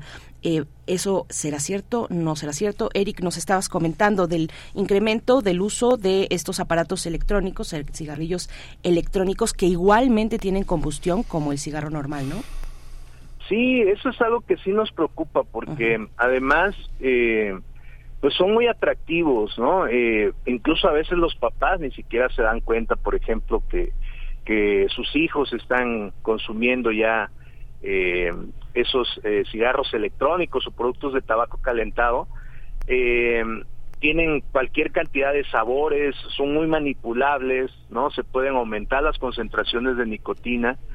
Eh, y, y, además incluso se pueden incluir otras sustancias, ¿no? En Estados Unidos empezaron a, combinar eh, nicotina eh, con, marihuana, ¿no? Entonces, eh, eso generó una crisis sanitaria también muy importante en el año 2019, 2020, de una enfermedad que prácticamente lo que hacía es como si te llenara de aceite los pulmones, ¿no? Porque estos productos además utilizan algunos aceites que son comestibles, pero pues que no se llevan con el pulmón, ¿no? Entonces, frente a esta realidad, pues justo eh, en México están prohibidos los cigarros electrónicos, está prohibida la, importación, la exportación, la comercialización, la distribución, que son medidas que se han tomado en los últimos años y que nos parece que pues eh, es, es lo que se tendría que hacer ¿no? en, el, en el resto del mundo. Hay, hay países donde esto no se ha hecho y, y desafortunadamente también pues ha aumentado mucho el consumo especialmente en jóvenes. Especialmente en jóvenes. Los lugares de exhibición del tabaco son también un tema muy poderoso, ¿no? En las universidades, en la, propia universidad, en la UNAM, los puestos de, comida tienen, no sé, hasta 20 cajetillas distintas de sabores y de distintas posibilidades para comprar cigarros sueltos, ¿no? Es algo que está, este, es un, es un desafío para nuestra casa de estudios prohibir esa esa exhibición. Los jóvenes eh, uno de uno en uno comienzan ese hábito. ¿Cómo está esa resistencia también de los comerciantes a dejar de exhibir los productos de tabaco? Este, eh, ¿cómo, ¿Cómo lo observas? Sí, eh, el convenio marco para el control del tabaco, que es un tratado internacional suscrito por más de 180 países, incluyendo México, establece directrices muy precisas sobre cómo tendría que ser la prohibición de publicidad, incluyendo la prohibición de exhibición de productos en puntos de venta. La exhibición de productos en puntos de venta se considera como la forma de publicidad directa eh, más poderosa que existe, ¿no? Y aquí en México, cuando eh, se aprobó esta reforma a la ley, a la ley nacional, eh, pues se incluyó la, la, dentro de la prohibición de publicidad también la prohibición de exhibición de productos en puntos de venta. Y frente a esto, pues ha habido resistencias por estas cadenas de conveniencia que han presentado paros.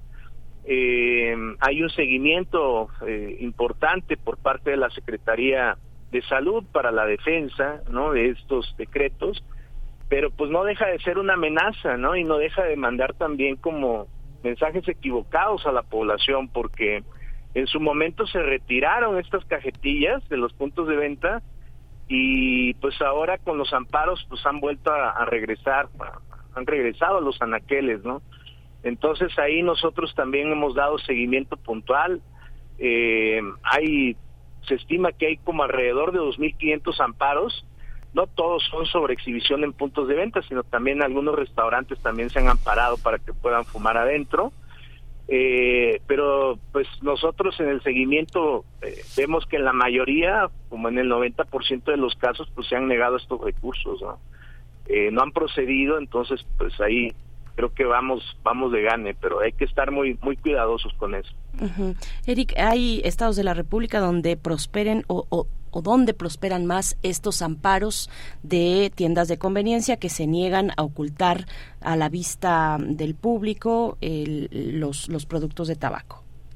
La mayoría de los amparos que se han presentado, o sea, prácticamente la mitad han sido aquí en Ciudad de México, ¿no? Eh, hay otras entidades donde también, eh, pues, los indicadores que vemos también son altos, no considerables, como en Ciudad de México, pero está Nuevo León, está Jalisco, está Veracruz, está Quintana Roo. En Quintana Roo nos llama mucho la atención la cantidad de amparos que han presentado restaurantes, bares, casinos, ¿no? Para que se permita fumar en espacios interiores. Eh, y pues eh, digo, son los, son los indicadores que, que tenemos y es el seguimiento que hemos hecho. Sí. No puede uno imaginar que la cantidad de personas que se defiende para poder seguir provocando uno de los daños más fuertes que tiene la población mexicana. Esos, estos amparos, este, eh, como comentaba Berenice, tienen este tienen nombre y apellidos, jueces, estados, eh, eh, una, un ámbito también muy muy importante. Berenice preguntaba sobre el ámbito de la pandemia y muchas personas parte de la violencia que se dio en los hogares era la imposición de algunos jefes de familia fumadores porque tenían que estar encerrados y bueno, la gente tenía que inhalar sus humos, ¿no? ¿Cómo, cómo se da esta interacción en la familia? ¿Hay, hay una observación que permita entender que quienes fuman tienen que fumar afuera o en la ventana o en alguna en alguna otra parte? Sí, pues eh, aquí es importante, ¿no? Que eh, sí hemos tenido un cambio cultural importante, ¿no? En el sentido de que cada vez hay mayor respeto, ¿no? De, de que pues no se permita fumar en interiores. Antes, eh, digo yo que tengo 45 años, ¿no? Tú estabas en en los eh, eh, en los aviones o no sé en, la escuela en las universidades y todos los maestros fumaban y tenías que estar conviviendo ahí eh, cada vez hay una mayor conciencia de eso pero parece que sobre todo la industria tabacalera que pues defiende sus intereses económicos por encima de los intereses de salud pública pero también sus aliados no porque muchos de lo que notamos por ejemplo, hasta en los amparos, ¿no? De que fueron presentados, pero ya nadie los defendió, o sea, parece que incluso eh, algunas cámaras industriales presentaron amparos sin siquiera avisarle a,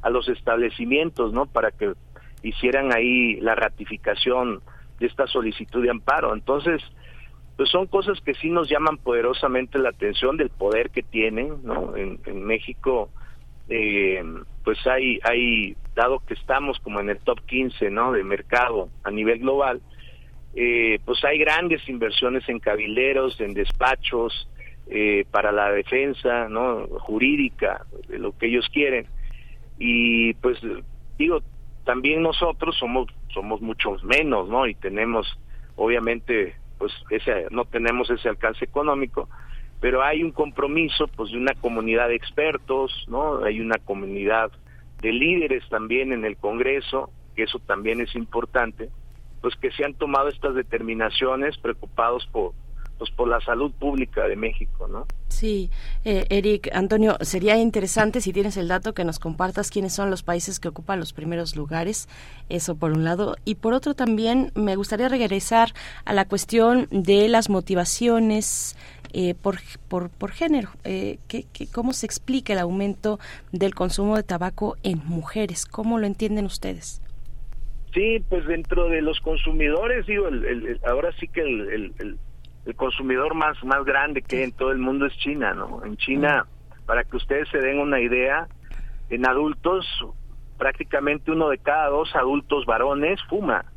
En mujeres es alrededor entre el 5, el 8%, ¿no? Ahí se está moviendo también la, estadística. China, India, Pakistán, ¿no? Son países que en los que hay un gran consumo de tabaco. Eh, están en el top en la región de las Américas, obviamente está Estados Unidos, está Brasil, Brasil es el primer país latinoamericano en que por el número de población pues también tiene es un mercado importante, ¿no? Y regresando pues al punto, ¿no? Eh, que, que, me preguntabas, o sea, si hay una, una situación a nivel global eh, de lo que a mí no me gusta mucho el término, ¿no? Pero porque se refieren a que hay una feminización de la adicción, ¿no? Eh, la industria tabacalera empezó sobre todo en países, eh, en países de, de, digamos, de, los más económicamente más fuertes, a hacer inversiones, ¿no? Eh, y es muy curioso cómo revisan incluso los documentos de la industria que fueron públicos después de un juicio en Estados Unidos, eh, cómo la industria incluso hacía inversiones en organizaciones eh, que defendían eh, pues reivindicaciones que pues, son importantes y que son importantes para la historia eh, política del mundo, ¿no? De reivindicación de los derechos de la mujer. Pero ellos hacían inversiones también para que, junto a esta reivindicación de derechos que es muy valiosa, pues también se reivindicara el derecho de las mujeres a fumar, como si fuera un derecho, cuando es una libertad, ¿no?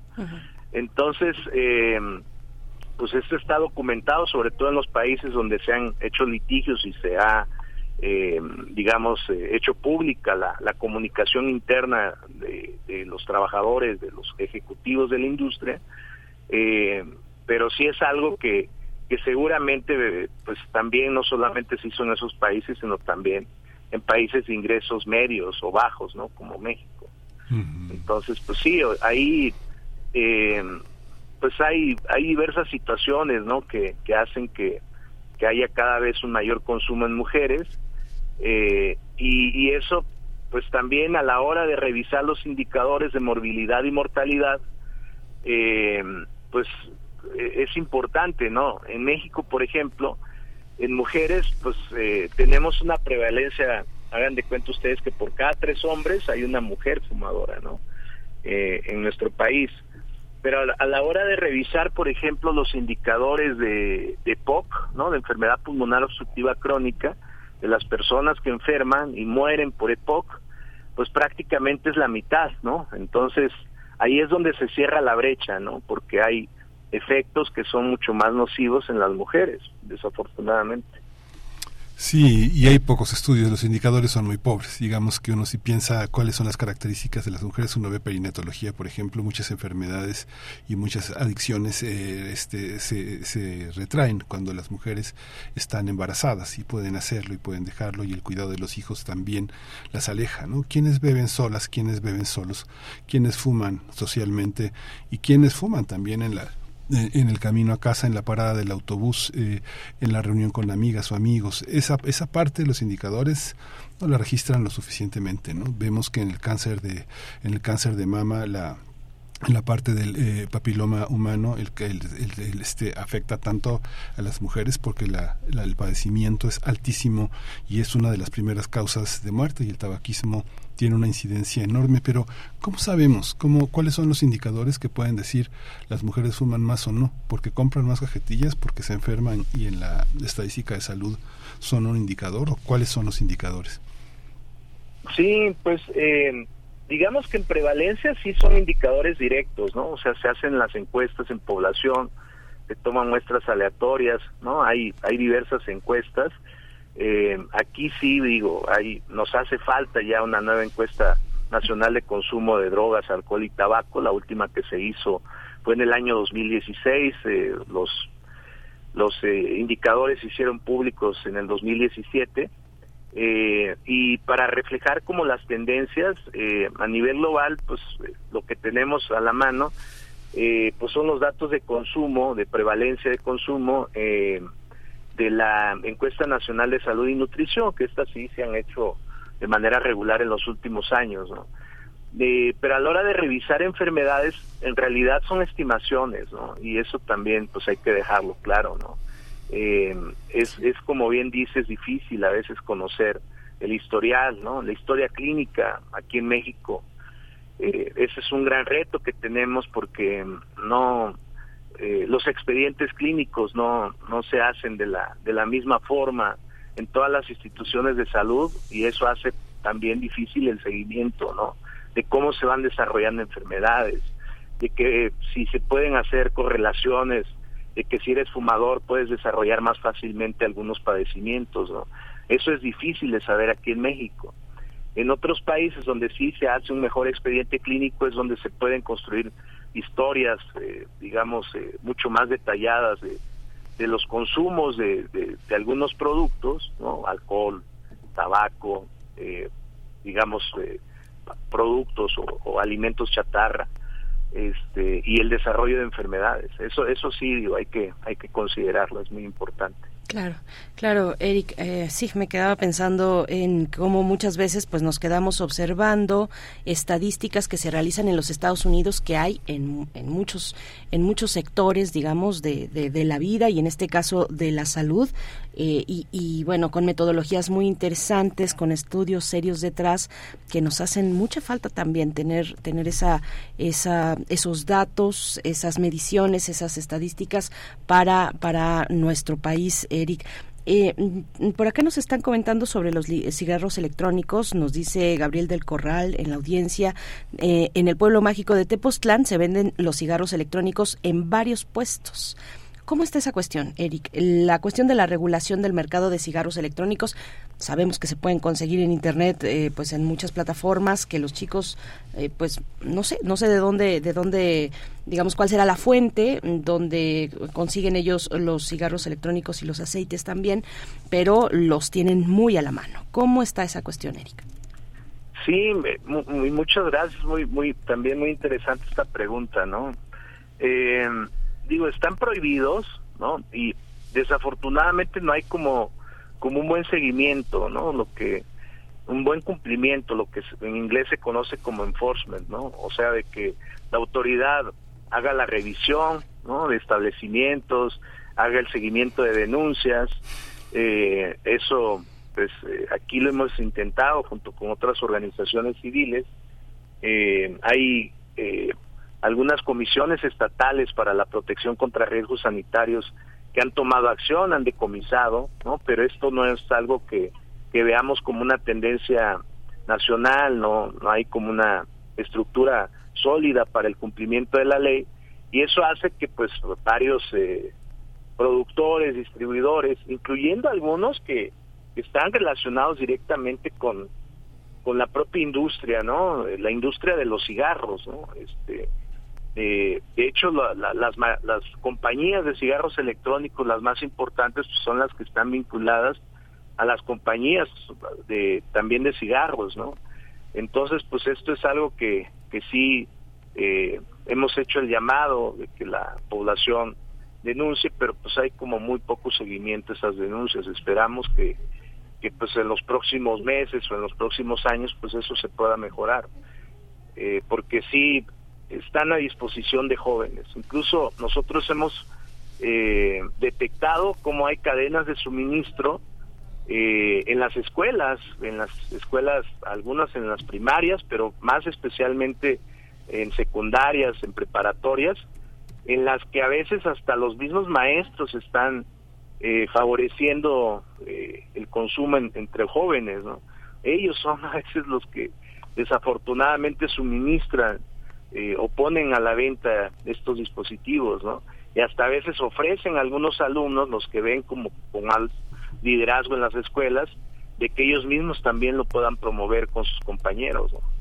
Entonces ahí pues yo creo que sí hay como un, problema importante, pero pues eh, de entrada pues sí advertir a padres de familia, eh, a, a, las mamás, ¿no? A los abuelos, a los tíos de que pues son productos que no son inocuos, que son productos riesgosos, que son productos dañinos y, que pues estén muy atentos con sus hijos, con sus sobrinos, ¿no? con sus nietos, de que eh, pues, tienen tienen consecuencias y, desafortunadamente hay hay consecuencias que son en el mediano y corto plazo, eh, sobre todo cuando se empiezan a combinar con otras sustancias.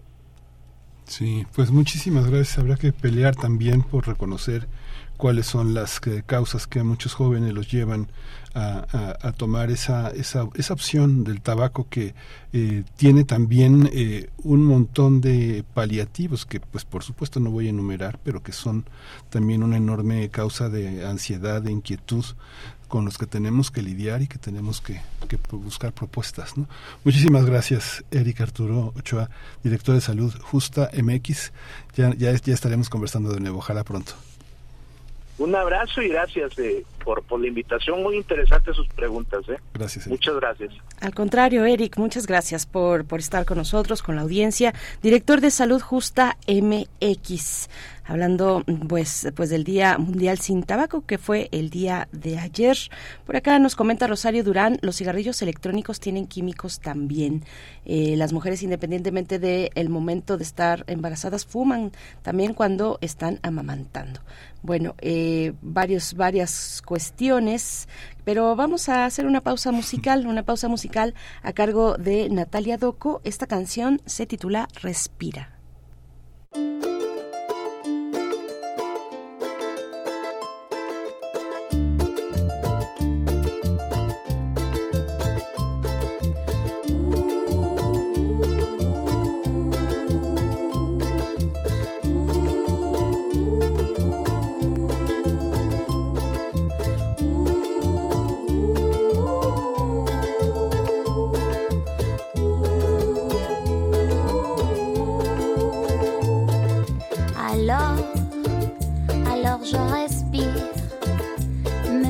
la tête, ne peut plus y croire. Alors, alors je respire, et même si le cœur me quiere explotar, mon cœur non. Alors, alors je respire, même si ce monde no entiende nada. Alors,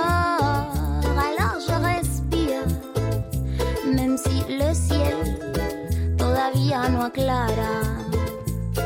Respira y deja que el viento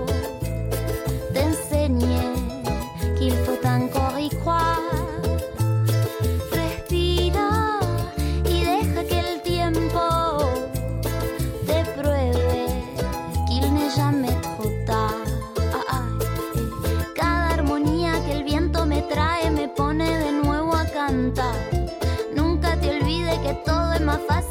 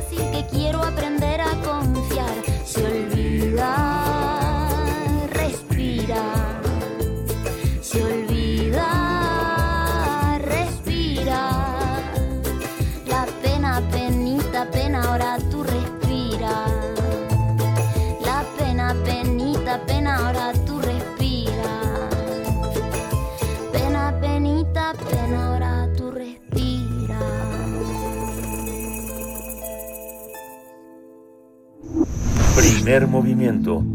Hacemos comunidad con tus postales sonoras. Envíalas a primermovimientounam.gmail.com Nota del día. Alarma celebra su sexagésimo aniversario en la Biblioteca Vasconcelos, así que pues no hay que perderse esta inauguración de una exposición que se llama La tradición de la sangre y además va a haber mesas de diálogo y se habrá una proyección de un documental. La cita es este sábado 13 de junio a la una y media de la tarde. Alarma es la revista de nota roja más conocida en México, ya que es famosa por sus historias, encabezados que conjugan humor, dolor y muerte. El primer número se publicó un 17 de abril de 1963. Esta publicación estaba centrada en acontecimientos sangrientos, homicidios, accidentes, desastres naturales, asuntos políticos, crimen organizado, muerte de personajes famosos o escándalos de la farándula. Cabe señalar que llegó a ser la publicación más vendida en la historia del periodismo impreso mexicano, con un tiraje semanal de dos millones y medio de ejemplares. Sin embargo, por disputas políticas y periodísticas con un periódico rival, Alarma fue cerrado por el gobierno. Luego, de lo, luego con los años regresó la publicación con el título El Nuevo Alarma, pero en 2014 desapareció definitivamente. Pues vamos a tener una charla en esta ocasión sobre la muestra, sobre la nota roja y la publicación del primer número de la icónica revista Alarma en abril de 1963. Este día nos acompaña Carlos Manuel Cruz Mesa. Él es escritor, periodista, criminólogo, cursó estudios profesionales de Letras Españolas en la Universidad Veracruzana y de Criminología y Criminalística en el CLEU. A la fecha tiene 15 libros publicados, colaborador en medios como Milenio, La Palabra y el Hombre, Tierra Adentro, Fotozoom, Mórbido, entre otros. Obtuvo el Premio Nacional de Periodismo otorgado por la Universidad Autónoma de Nuevo León y Editorial Almadía en el año de 2015 y es Premio Nacional de Crónica Beatriz Espejo 2019. También el Premio Nacional Bellas Artes de Dramaturgia en Baja California, Luisa Josefina Hernández del año 2019 y también, bueno, obtuvo la beca PECDA en literatura en tres ocasiones, en los años del 94, en 2004 y 2018. Ha dictado distintas conferencias sobre temas de criminología en la UNAM. Carlos Manuel Cruz Mesa, bienvenido a Primer Movimiento. Buenos días. Buenos días. Eh, muchas gracias por esta oportunidad de platicar sobre este evento.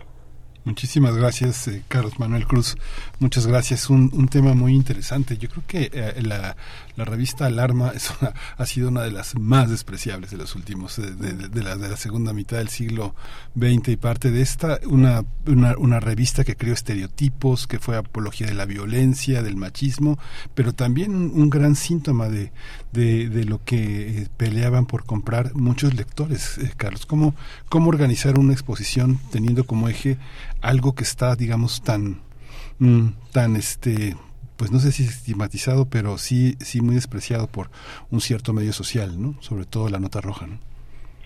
Así es, Miguel Ángel, todo lo que comentas es, es verdad y no solamente se aplica al arma, eh, la nota roja a lo largo de, de los siglos que lleva, que lleva existiendo, porque existe desde la época virreinal, se ha caracterizado por eso, por una condena a ciertos sectores de la población por intentar mantener la moralidad que predomina en los momentos históricos y sobre todo por su falta de empatía, crueldad, etcétera. No es privativo de alarma, eh, como mencionaba, todos los periódicos de nota roja lo han hecho en mayor o menor grado, pero Alarma llevó esto a un nivel aún más alto, sobre todo por el grafismo de las imágenes que mostraba, estas fotografías explícitas de cadáveres destrozados, de víctimas, eh, de victimarios con las armas, sonriendo o confrontados con sus con sus víctimas en, en fotografías montadas, etcétera. Pero al mismo tiempo debemos recordar pues que es un, un medio que fue el más vendido de México, dos millones y medio de ejemplares a la semana, ¿Y qué nos dice esto de la idiosincrasia mexicana? Es una, un tema de consulta, de investigación histórica que debemos desentrañar. ¿Por qué existió alarma? ¿Por qué puede existir una, lo que es realmente una revista de cadáveres? Un fenómeno que no se da en ninguna otra parte del mundo. Vamos a, a platicar de todo esto y además eh, va a haber una exposición de algunos de los ejemplares más eh, representativos de las dos épocas que tuvo la revista. Sí, Carlos Manuel, yo recuerdo que hace unos pocos años conversaba con los fotoperiodistas de, eh, de la prensa que son tres fotoperiodistas que llevan mucho tiempo ahí en la prensa, años, eh, es, es, un oficio y, y, nos comentaban, éramos un grupo de periodistas y nos comentaban em, que, eh, digamos que en, ese caso la prensa tiene una función social, decían, una función social. Decían, muchas veces nos llegan eh, familiares de personas desaparecidas, por ejemplo, no saben dónde están, la autoridad no les da eh, señal, no les da razón de dónde puede estar su familiar y dan con él gracias a una nota de para ellos de su periódico La Prensa. A ver, ¿cuál es, cuál es el peso? ¿Cómo, cómo poner en dimensión, eh, cómo dimensionar el peso que, que tuvo una publicación como esta, ya pasando al alarma y en general al rubro de ese tipo de publicaciones de nota roja o de fuente eh, policíaca? Eh, ¿cuál, ¿Cuál es su peso para informar o desinformar a la población? ¿Cómo, cómo lo ves tú? Pues por supuesto que el periodismo en general eh, busca informar de la manera casi siempre y si se hace bien más veraz posible. Esto que mencionas de los desaparecidos es algo que Alarma también hacía. Desde hace, bueno, desde décadas ellos mantenían una o dos páginas destinadas a publicar fotografías de gente que había desaparecido. Estamos hablando de los años 70 más o menos cuando cuando Alarma hacía esto y encontraban a mucha gente gracias a eso. Eh, también se, se trataba de lanzar advertencias. La nota roja y el arma en particular eh, advertían lo que no se debía hacer no no debes conducir a alta velocidad porque vas a acabar estrellado, muerto, etcétera. Eh, no debes alcoholizarte en exceso porque terminas quizá en un pleito y, va a haber resultados fatales. Y por supuesto, eh, como mencionaba hace un, momento, mantener la moralidad del, del momento histórico. No debes eh, cometer infidelidades, este, no te debes meter con la autoridad, etcétera. Hay un, otro asunto también que es que la nota roja es un reflejo de nuestros temores como sociedad. Eh, allí vemos a, a, nuestros verdaderos monstruos, nuestros villanos, es un sucedáneo de lo que antiguamente eran los cuentos de hadas.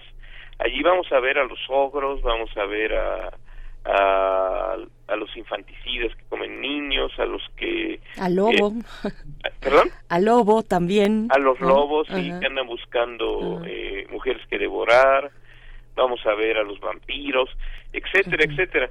Ahí también se origina toda esta cauda de sobrenombres que se les da a muchos asesinos, que es algo también creado por los medios eh, policíacos el bautizar a un asesino con un, sobrenombre que lo distinga de acuerdo a los crímenes que cometió.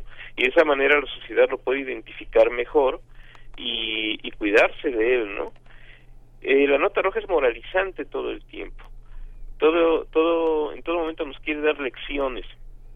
Ahora, el, el propósito siempre ha sido ese, moralizar, advertir y después informar esto no, debemos perderlo de vista nunca cuando analicemos la nota roja. No es en sí un periódico normal como cualquier otro, ¿no? Que nos da el estado del, tiempo, las notas políticas, los espectáculos, etcétera. Acá nos está mostrando lo peor de la sociedad, eh, las tragedias, las muertes violentas, los desastres naturales y los suicidios, los homicidios, este etcétera. Esa creo que es eh, la función que está cumpliendo. Sí, tu micrófono. También hay una parte, Carlos, que este organizar una exposición de esta de este calibre, eh, 60 años que eh, son pues seis décadas muy importantes, ¿no? De los años eh, prácticamente de los años 70 a la fecha. ¿Cómo cómo entender el periodismo el periodismo de hoy. Tenemos eh, periódicos vespertinos que todavía hacen esta apología del delito, el propio periódico La Prensa, La Nota Roja, la sección policíaca que le llaman, eh, el gráfico, el metro, toda esta serie de periódicos son unos émulos. ¿Cómo, cómo, cómo poner sobre una biblioteca, sobre un espacio tan importante, este, una discusión de este, de este calibre? ¿Cuál es, cuál es el propósito a, qué lleva esta, esta discusión, Carlos? Eh, precisamente esto que comenta Miguel Ángel es el punto eh, medular de la exposición y de los eventos que va a haber. Estas publicaciones eh, son parte fundamental de la historia del periodismo en México.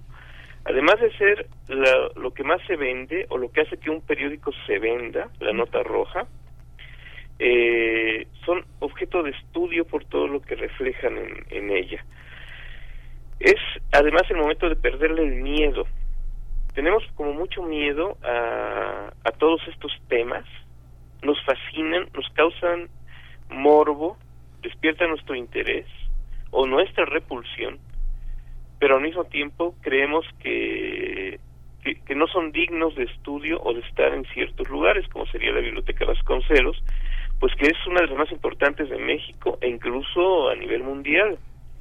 Pero no es así precisamente por el impacto que ha tenido la nota roja a lo largo de las décadas, es el momento de, sacralizarla, llevarla al ámbito académico y discutir sobre ella, analizarla, eh, si es necesario también eh, hacer muy ad hoc una disección de sus contenidos exhibirla, exponerla, traer a la, luz pública. Siempre ha estado en la luz de los puestos de periódicos, pero no en la luz del, análisis académico, no en el de la reflexión, etcétera. Se han hecho estudios, pero siguen siendo muy limitados. Se, se siguen circunscribiendo a, a ciertos círculos nada más. Es momento de analizarla también hacia el público.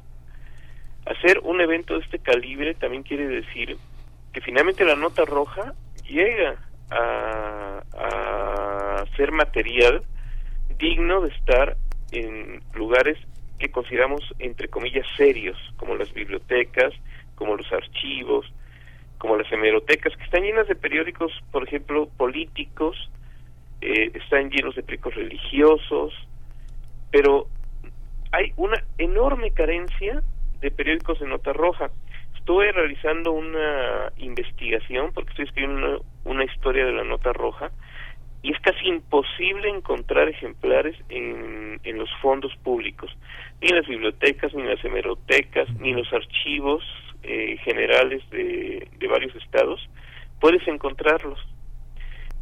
¿Por qué? Parece que se les considera como basura cuando es lo que más se ha vendido en este país. Es lo que antes ocurría también con las historietas, se les despreciaba. Ahora la historieta ya es eh, material de museo. Y bueno, ahora también ejemplares, por ejemplo, de alarma ya son objeto de colección y se analizan en lugares como Estados Unidos, en varios países de Europa o de Asia. Hay tesis eh, en varias universidades sobre alarma y también en el censo sobre la nota roja. Ahora, eh, el evento que va a haber en Las Concelos recoge no solamente ejemplares eh, del periódico Alarma, sino todo muestrario de otras publicaciones de Nota Roja que, como bien mencionas, eh, fueron originadas por Alarma o en su defecto le dieron origen a Alarma, como el Magazine de Policía, mm. Como Homicidio, Peligro, Justicia, etcétera ejemplares de la prensa, por supuesto, que se fundó en 1928 y permanece hasta la fecha. Eh, además de objetos, por ejemplo, como fotografías originales de la época, otros que pertenecieron a asesinos en serie mexicanos, también van a estar ahí en, en exhibición. Es toda una subcultura que creo que vale la pena que atraiga la atención del gran público y por supuesto de los, los académicos especializados, que pueden ser periodistas, historiadores, sociólogos, etcétera. Sí, Carlos. Sí, es muy interesante lo que dices como como como objeto de estudio, por supuesto que es que es que es válido. Hay mucha nostalgia también y, nostalgia válida con respecto a esas publicaciones. Nos hablan de nosotros mismos, de qué somos como sociedad. Yo creo que hay una parte en ese sentido que es muy rescatable y que es importante tener en los museos, en los archivos, eh, digamos a la mano de consulta, ¿no? Por otro lado, sí critico o, pondría este punto de eh, si lucrar con el morbo eh, y con la tragedia, pues tiene algo eh, tiene o no algo de reprochable. Yo creo que sí. Yo creo que más bien eh, también también va por ahí la crítica, ¿no? Eh, mm, porque bueno, o sea, no sé en qué momento tú podrías decir que empezamos como sociedad a darnos cuenta que esas publicaciones, pues Mm, digamos, eh, exponen, exponen a las víctimas, exponen a las familias a las víctimas de un robo, de un eh, evento de tránsito, eh, en fin, ¿en, qué, ¿en qué momento mm, en México empezamos a tener esas reflexiones. Por supuesto que sabemos que los medios pues son mm, somos somos tenemos un gran poder y que podemos eh, a priori declarar culpable a alguien sin que eso sea algo comprobado, sin que tenga una sentencia y con la justicia que tenemos en nuestro país pues peor tantito, ¿no? Con los niveles de impunidad y demás. Pero bueno, eh, eh, y, por mucho tiempo pues precisamente esos medios pues, pasaron por encima de todo el mundo, ¿no? De las víctimas, de sus familias, con las implicaciones que puede tener mostrar el cadáver ahí, eh, eh, eh, una persona en esas condiciones, implicaciones para su, para, para su comunidad inmediata. A ver, ¿cuál es, qué, reflexión puedes compartirnos pues respecto al México actual, con respecto a esas, en, en relación a esas publicaciones? Esto que mencionas es un punto muy interesante porque mm, se trata de una visión contemporánea esto que mencionas acerca de, de los derechos de las víctimas, de los derechos de los delincuentes, etcétera. Eh, fíjate que algo que, que ocurría muy curioso con el arma en particular es que en sus ahora 60 años desde que se publicó, Alarma jamás fue demandada ni una sola vez nunca recibió reclamos de víctimas o de o de parientes o familiares de víctimas o victimarios y se daba un fenómeno muy extraño que ahora nos parece totalmente eh, bizarro, aberrante incluso, que es que la gente iba a las oficinas del periódico a comprar ejemplares porque se sentían orgullosos de que en sus páginas hubiera aparecido su muerto o un familiar delincuente e incluso lo guardaban como recuerdo o lo mostraban con orgullo. Esto es algo que ahorita pues ya es, es inimaginable, ¿no? Nos parece como algo eh, eh, surrealista. Lo estamos midiendo, por supuesto, con nuestra mirada contemporánea. eh, en su momento, estos eh, derechos que mencionas eran primero atropellados por, por las autoridades policíacas, porque recordemos que era la policía quien muchas veces llamaba a los reporteros, colocaba a los sospechosos con las armas, etcétera, con las víctimas, las reconstrucciones de hechos que se hacían en la década de los 60, por ejemplo, pues no, no tenía nada que ver con lo que hacen ahora. No se usaban agentes en lugar de, de las víctimas, ¿no? Se usaban las víctimas reales. Sí, casi casi se les permitía a los periodistas, fotoperiodistas, que este metieran mano, ¿no? En, la escena para que fuera más poética. Pues cuando el asesinato de Trotsky, recordemos que, sí, sí. que este, el, el güero Telles pudo entrar al hospital disfrazado de médico y hasta a tomar las fotos y hasta los policías lo felicitaron y le dieron la exclusiva de lo que fue una noticia mundial por su ingenio al entrar y, y apoderarse de esas fotografías. A los cadáveres de las víctimas se les ponían las banquetas afuera de donde se había cometido un, un, homicidio para que los periodistas pudieran llegar a tomar las fotos, los veían los curiosos, etcétera. La mirada actual es muy diferente, entonces hay, hay como un espanto de cómo era posible que hicieran eso, vulneraban derechos, pero esa no era la mentalidad prevaleciente en esa época. Como en tantos ámbitos, en tantos temas, que ahora hay condenas y, y está este moralismo que a veces se convierte en una nueva inquisición, estamos juzgando el pasado con la mirada actual.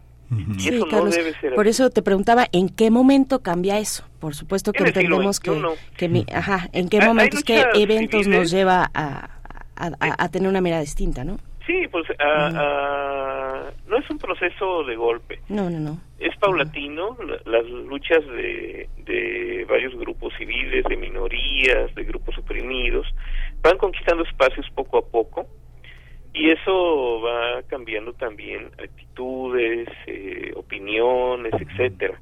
Ahora, por ejemplo, el, el cubrir los rostros, el ya no mencionar los apellidos, eh, no publicar fotos explícitas y si se publica alguna, este, hay hasta marchas protestando, etcétera. Realmente la nota roja actual o lo que pretende ser nota roja es ya muy distinta. Es eh, si vemos un ejemplar de alarma o de otros periódicos muy agresivos como era homicidio que duró poco tiempo, este y vemos uno uno contemporáneo no tienen ya nada que ver. Eh, sigue siendo impactante mirar actualmente, por ejemplo, ejemplares de metro, de gráfico, de, incluso a veces de pásala, etcétera, ¿no? Pero no, no tienen ya ninguna relación con lo que era el peor número de nuevo alarma, ¿no? Donde había 48 páginas, bueno, no 48, pero sí al menos 24 de, de fotos de cadáveres destrozados.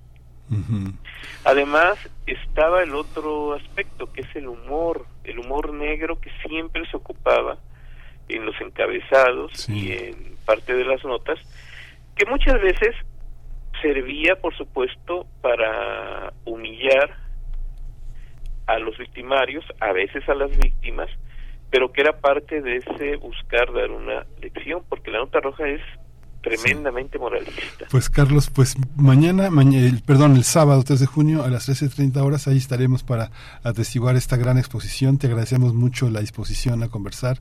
Buen viaje a la Ciudad de México para ver, para ver todo este, todo este trabajo del que eres uno de los, uno de los autores, un trabajo muy meditado. Muchísimas gracias, estimado Carlos Manuel Cruz Mesa. Buena suerte con este, con este trabajo. Muchas gracias. Gracias a ustedes por la invitación y efectivamente invito al público a que nos acompañe.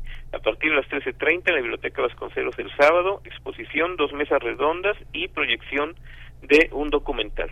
Muchas gracias. Gracias, Carlos Manuel. Hasta pronto. Bueno, pues qué interesante esta plática. Nosotros tenemos que irnos al corte. En realidad no queremos, pero nos vamos. 9 de la mañana. Gracias, Radio Nicolaita. Volvemos después del corte. Están escuchando Primer Movimiento. Queremos escucharte.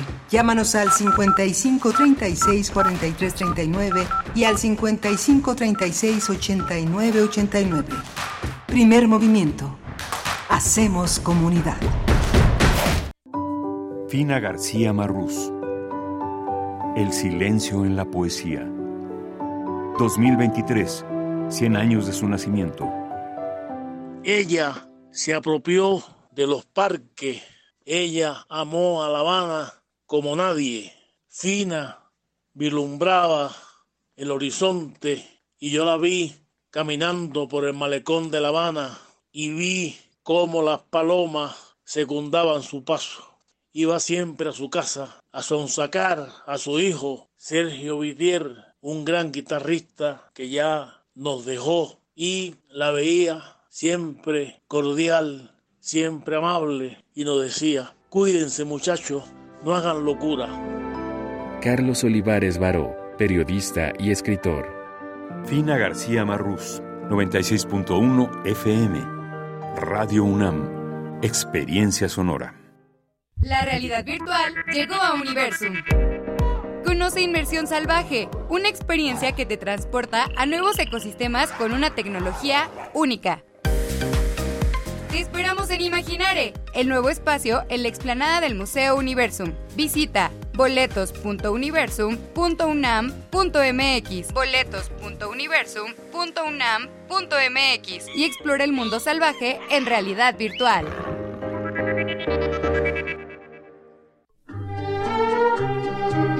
Compartimos música para inspirar un recuerdo.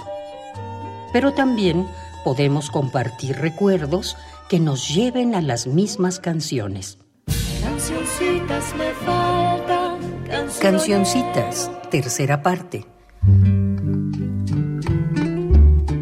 Todas las caras de la música popular del siglo pasado.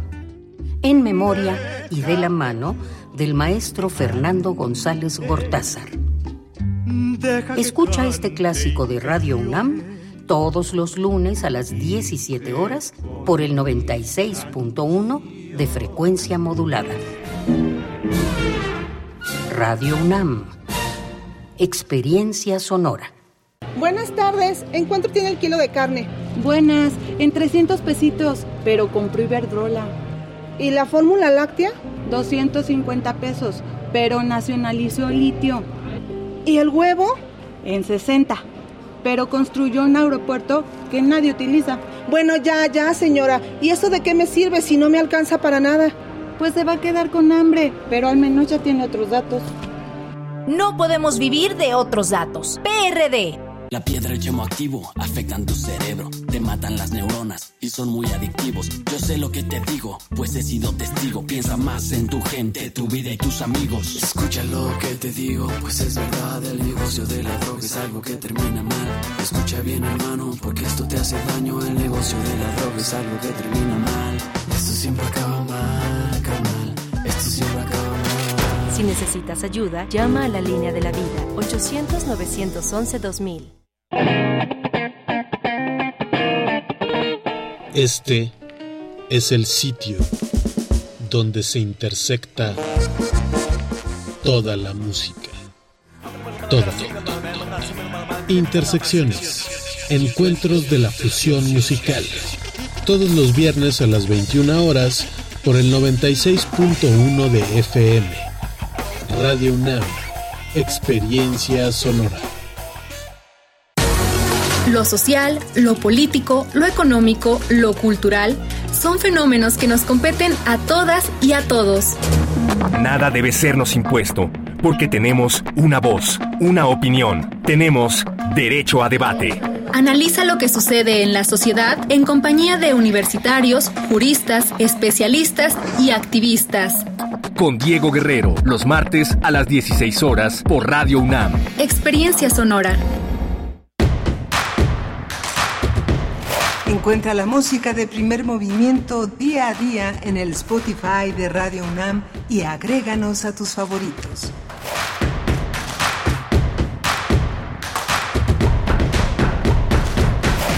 Buenos días, estamos de vuelta, son las nueve con cinco minutos de la mañana, nueve con cinco ya de este primer día del mes de junio del 2023 jueves. Les saludamos en el 96.1 de la FM y 860 de amplitud modulada. Bueno, con el equipo del otro lado del cristal, estamos aquí entre mamparas. Entre mamparas, también una cabina entre mamparas y reflejos, haciendo radio en vivo, radio pública, radio universitaria. Rodrigo Aguilar en la producción ejecutiva, Violeta Berber en la asistencia de producción. Hoy nos acompaña Emanuel Silva frente a la consola en los controles técnicos y Miguel Ángel Quemain, a quien le toca hoy la poesía, la poesía necesaria. Miguel Ángel en la conducción. ¿Cómo estás? Buenos días. Hola Berenice, buenos días a todos, buenos días a todo, a todo el equipo que hace posible Primer Movimiento. Sí, justamente hoy es la, la, la oportunidad de, hacer, de ofrecer un poco de poesía necesaria. Venimos de una conversación, de dos conversaciones eh, complejas, muy ricas, el tema, el tema del tabaquismo y la necesidad de crear un estudio profundo sobre las formas de ansiedad, de vínculo, de identificación entre nuestros adolescentes, las oportunidades que tienen de acceder a sustancias que son a veces, no, que no a veces, sino que son perjudiciales en su exceso, en su presencia. Tenemos que entender muchas cosas y de eso se trata esta, este, estos días sin tabaco, eh, eh, más que de la persecución a los fumadores, hay que entender cómo, cómo opera esta, esto en, la, en, nuestra sociedad, cómo hay lugares en los que no debería de haber estas propuestas, ni, ni nutricionales, ni, ni, de sustancias, y las hay. Entonces, bueno, una conversación muy interesante con eh, Salud Justa MX y con Carlos Manuel. Eh, y con Carlos Manuel Cruz, que es un escritor que ha hecho desde hace muchos años una vocación por la criminología, la dramaturgia, la escritura, y ofrecen ahora en la biblioteca eh, José Vasconcelos esta exposición, que también hay que decir que este eh, el, director propio de la facultad, de la facultad de la biblioteca, José Mariano Leiva, ha hecho posible muy de, con mucha valentía esta, esta propuesta que fue, ha sido rechazada pues a lo largo de más de 10 años. Esta exposición ha sido pensada desde hace mucho tiempo y ha sido rechazado por distintas autoridades y ahora es posible gracias a esto, porque, porque no es fácil. Sí, sí, no, no es fácil. Claro que hay eh, una crítica muy fuerte que, que se convierte en una oposición también a compartir, a, a, repensarnos, ¿no? Yo creo que más bien es eso, eh, a repensarnos eh, a partir de estos, de estos pues de estas expresiones, en este caso de, de, medios de comunicación, pero son expresiones hasta cierto punto culturales, también lo son, eso lo sabemos y porque, y son, y bueno, tienen el éxito que han tenido, pues en una buena parte porque sí acuden al morbo, al morbo y explotan el morbo para eh, pues para fines eh, lucrativos que hay muchas lecturas y muchas aristas dentro de una publicación como esta no solamente la alarma eh, otras más tiene muchos elementos que hay que conversar que hay que que hay que revisar que analizar. Como objeto de estudio yo creo que es absolutamente válido y también para digamos su, su presencia en un espacio como en un espacio académico como es la biblioteca José Vasconcelos o cualquier otro espacio académico necesario también su archivo, eh, bueno, es parte de nuestra historia, sin duda. Parte de, la historia que hay que revisar, que hay que mirar con ojos críticos, como muchos otros elementos eh, de, nuestra composición cultural y social. Así es que, bueno, pues acérquense si tienen oportunidad este fin de semana ahí al mezanín de la Biblioteca Vasconcelos. Nos dijo Carlos Manuel que mm, tienen programadas dos mesas de discusión que yo creo que van a estar muy, muy buenas, muy interesantes. Y un documental. ¿Y la nota roja cómo está entre nosotros? Digo, hay cosas, por ejemplo, que este cuesta muchísimo trabajo ver. Yo, no puedo verlas, por ejemplo, el este el maltrato a, mascotas, no a gatos, a, este resulta muy, muy demasiado, o sea, demasiado doloroso, pero está entre lo que hemos hablado en los programas anteriores del linchamiento, el llamado linchamiento de los propios comunicadores para localizar a una persona que dañó a una mascota, la exhibición de los videos, la participación de las autoridades, digo, llega hasta la hasta la conferencia mañanera, la, la, opinión sobre estos este, sobre estos acontecimientos tan duros de, presenciar, ¿no? el asesinato y la persecución y el maltrato que forma parte de lo que vimos antes con las personas, ¿no? se, se incorpora la nota roja. El, sacrificio de mascotas. Sí, sí de, animales eh, en general, de animales de compañía, que ahora se le llaman, en fin. Bueno, pues eh, ahora que mencionas también la cuestión del documental que se va a proyectar, otro documental que es muy, eh, digamos, haciendo paréntesis o al margen de todo esto, también muy interesante de ver es el documental sobre Metinides. Platicamos aquí mm. de ese documental de Enrique Metinides. en el, pues, platicamos en, en los semanas eh, posteriores a su fallecimiento, que fue un 10 de mayo del año 2022. Este conocidísimo, el, niño, el niño Metinides, conocidísimo fotógrafo mexicano eh, de nota roja precisamente, vale la pena ver, ver, eh, acercarse, acercarse a ese documental si no lo han visto. La verdad no sé dónde se encuentre, pero vale la pena buscarlo buscarlo y, y observarlo. Eh, este, este señor eh, Metinides, eh, un coleccionista de, de patrullas de, de juguete, tenía una colección así de, desde, pues, no solamente coches de, de policía, sino también ambulancias y carritos de bombero es alucinante, alucinante. Tienen que ver ese documental. Bueno, pues nosotros vamos a ir a la poesía necesaria y viene el doctor Alberto Betancourt. Está aquí ya en cabina. ya, llegó. ya, llegó. va a estar con nosotros de manera presencial para la mesa de mundos posibles esta mañana. La ley de seguridad fronteriza, la derecha anticastrista amaga a México es la propuesta que nos hace el doctor Betancourt. Seguimos con ustedes ahora con la poesía Miguel Ángel. Vamos a la poesía. Es hora de Poesía necesaria. La poesía necesaria hoy es eh, una pieza poética, es una pieza poética que está en, en lo poético que puede tener una narrativa, que es la de Juan José Millás.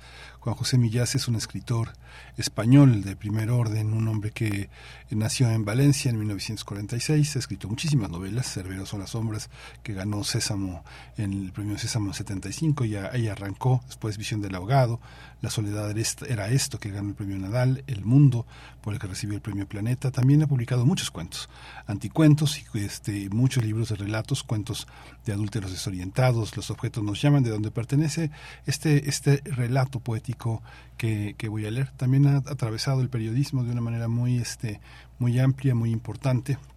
Y lo vamos a acompañar con una canción de eh, Jim Morrison, eh, de Doors, La gente se extraña. Eh, mi padre se llama Mi pierna derecha, dice así. Mi padre estaba en el borde de la carretera junto a su automóvil. Esperaba con un bidón de plástico en la mano que alguien lo recogiera. Yo iba en moto, con un casco que me ocultaba la cara. Me detuve junto a él sin identificarle.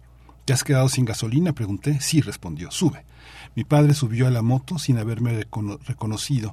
Hacía cinco años que no nos veíamos ni nos hablábamos. La última vez que nos habíamos dado un abrazo fue en el entierro de mi madre. Después, sin que hubiera sucedido nada entre nosotros, habíamos espaciado las llamadas telefónicas hasta que se cortó la comunicación. Noté cómo agachaba la cabeza para protegerse del aire. Sin duda reparó en el pequeño tacón de mi zapato derecho, pues tengo esa pierna un poco más corta que la izquierda. Mi padre me había hablado muchas veces del disgusto que habían llevado cuando, tras mi nacimiento, el médico les dio la noticia.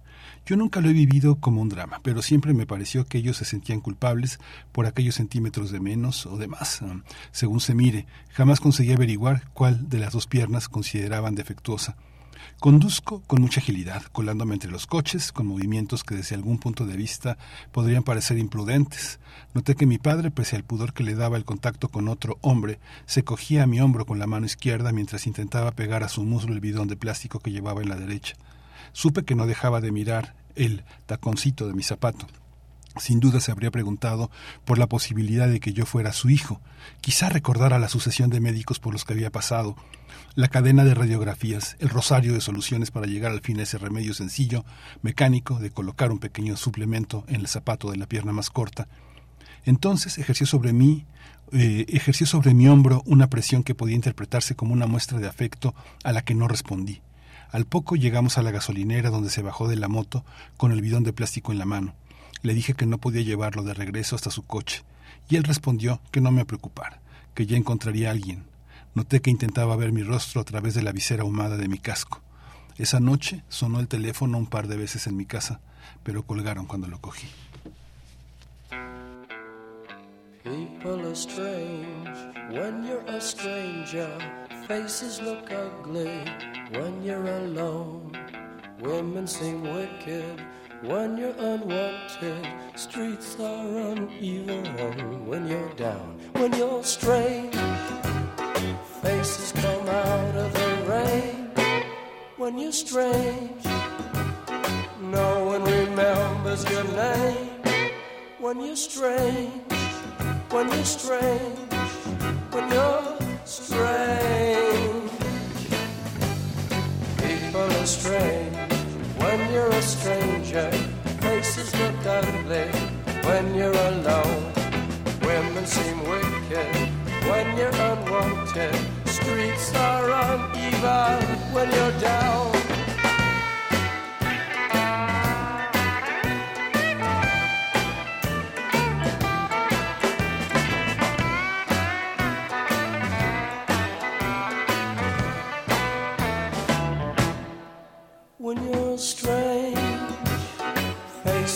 Out of the rain when you're strange.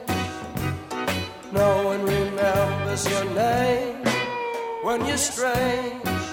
When you're strange. When you're strange.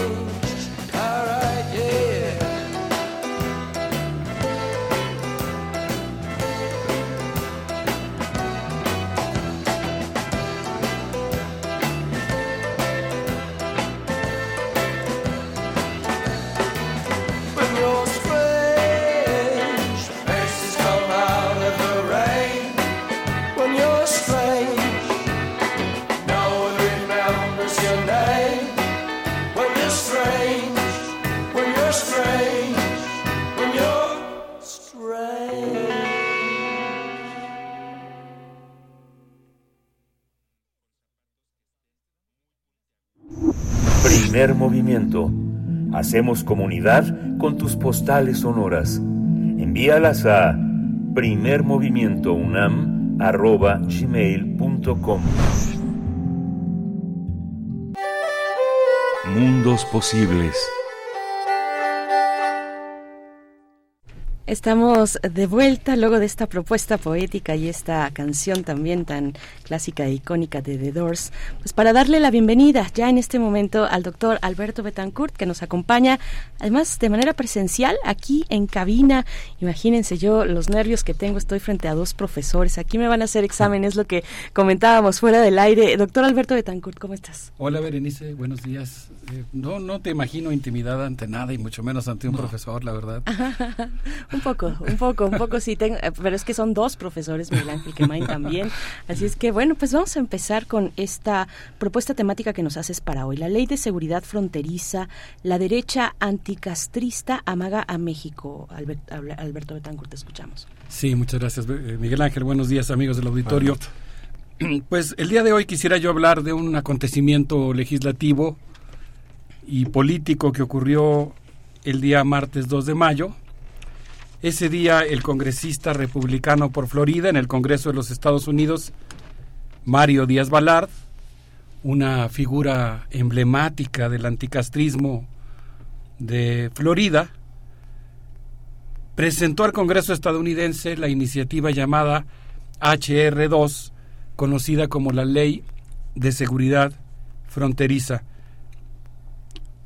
Esta iniciativa fue aprobada por el Congreso diez días más tarde y pues tiene la característica de que disminuye los derechos de los solicitantes de asilo, aumenta las penas a los migrantes y les camotea, le, quita eh, protección humanitaria y ayuda humanitaria a los indocumentados.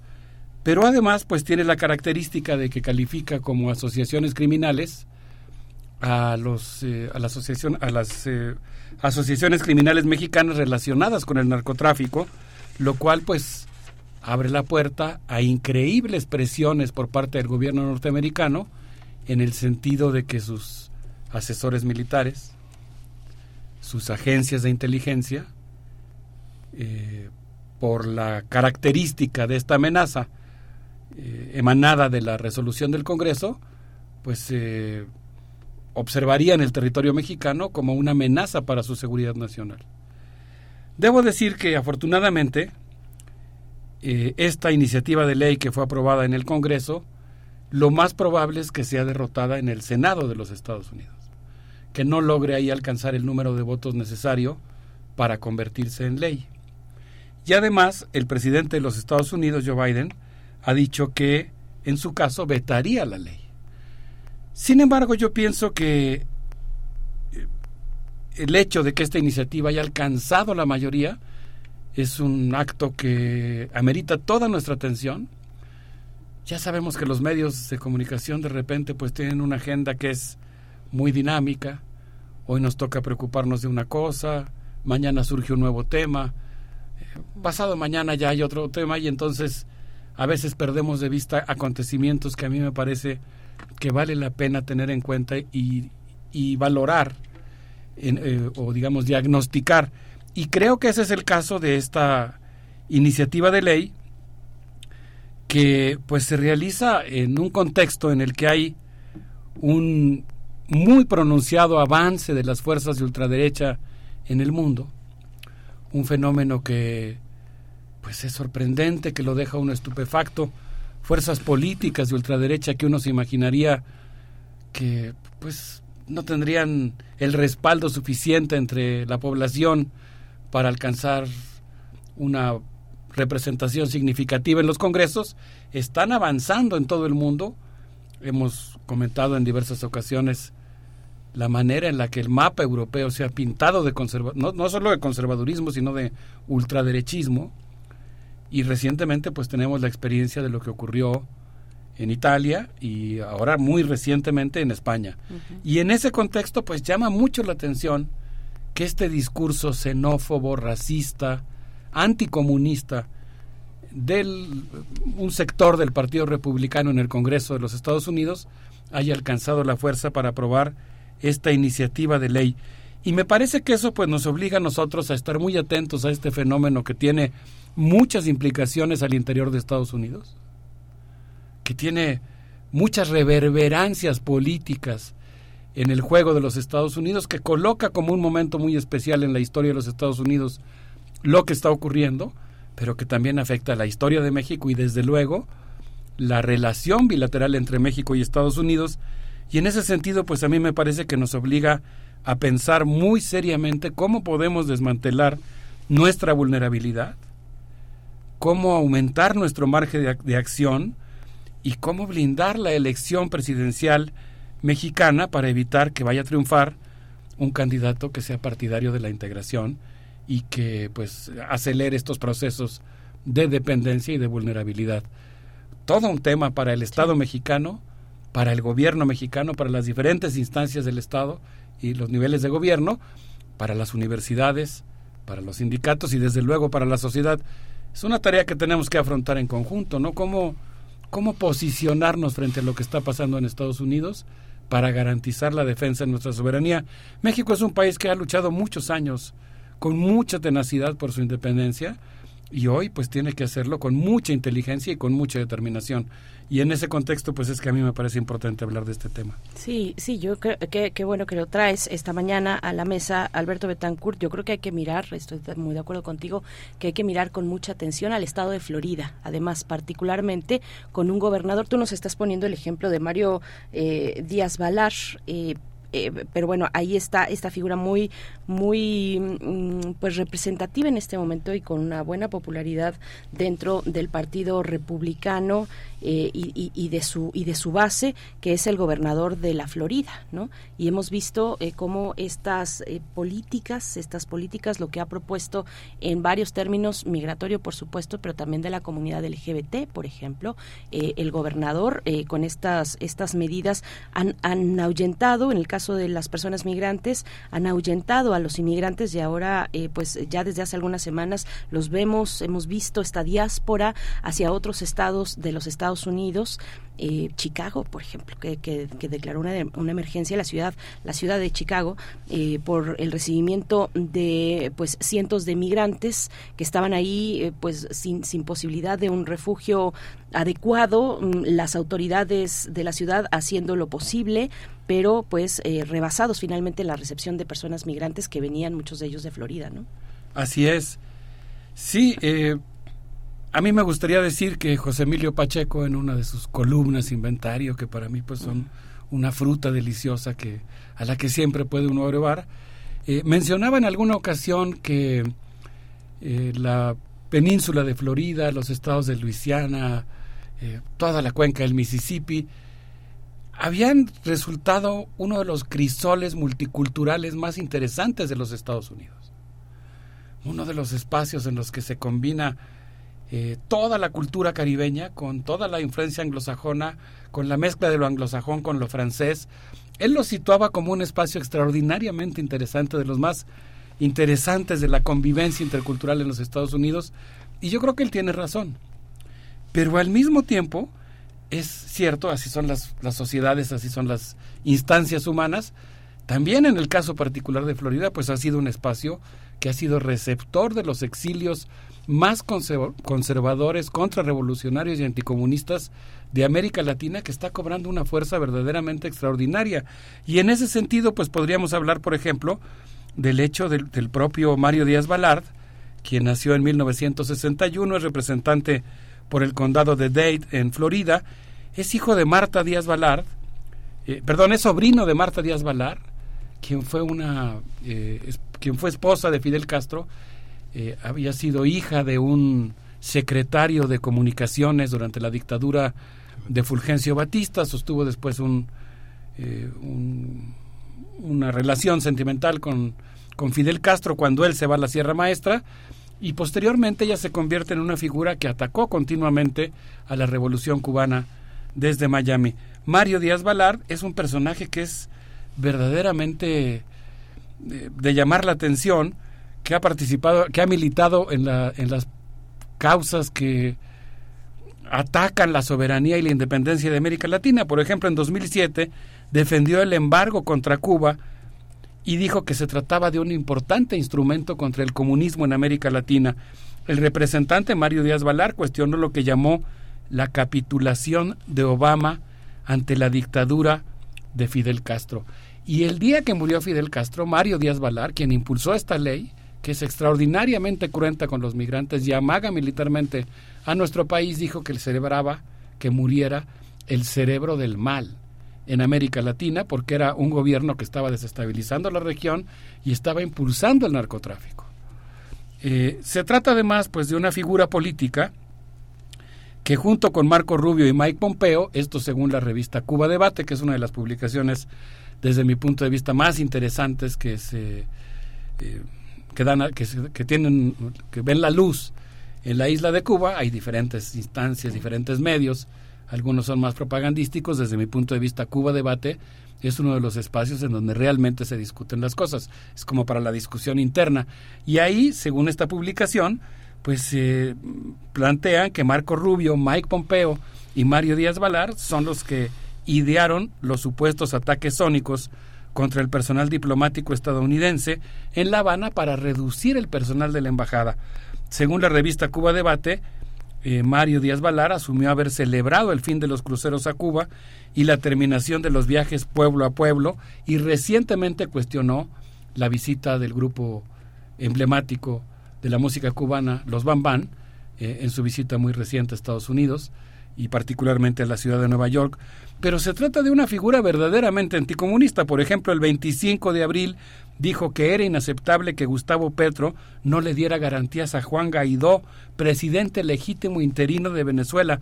Lo dijo este 25 de abril. Es decir, está sosteniendo a un presidente de Venezuela nombrado en la Casa Blanca por Donald Trump, que además ya fue desconocido por el propio gobierno estadounidense. Y pues yo, en cuanto él pronunció estas palabras, desde luego pensé en el oro, en el brillo del oro de robado por el gobierno de los Estados Unidos al Tesoro de Venezuela que estaba depositado en el Departamento del Tesoro.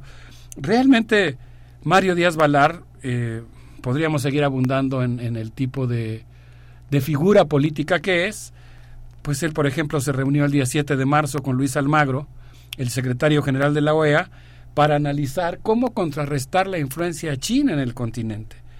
Entonces, pues realmente creo que se trata de una figura muy emblemática del anticastrismo, del anticomunismo en América Latina, y pues eso lo ha llevado a impulsar esta iniciativa de ley que fue aprobada el jueves 11 de mayo en el, por la 118 legislatura estadounidense y que implica cosas como eh, construir 200 millas anuales del muro fronterizo que fue iniciado por Donald Trump, eh, despliega sensores avanzados y equipos de vigilancia en puertos terrestres de entrada de la frontera México-Estados Unidos, le coloca polígrafos a los agentes aduanales para que se delaten en caso de que estén colaborando con la inmigración ilegal y promueve que haya un presupuesto para 110 mil horas de vuelos anuales de drones. Son los drones que fueron diseñados para matar talibanes en Afganistán.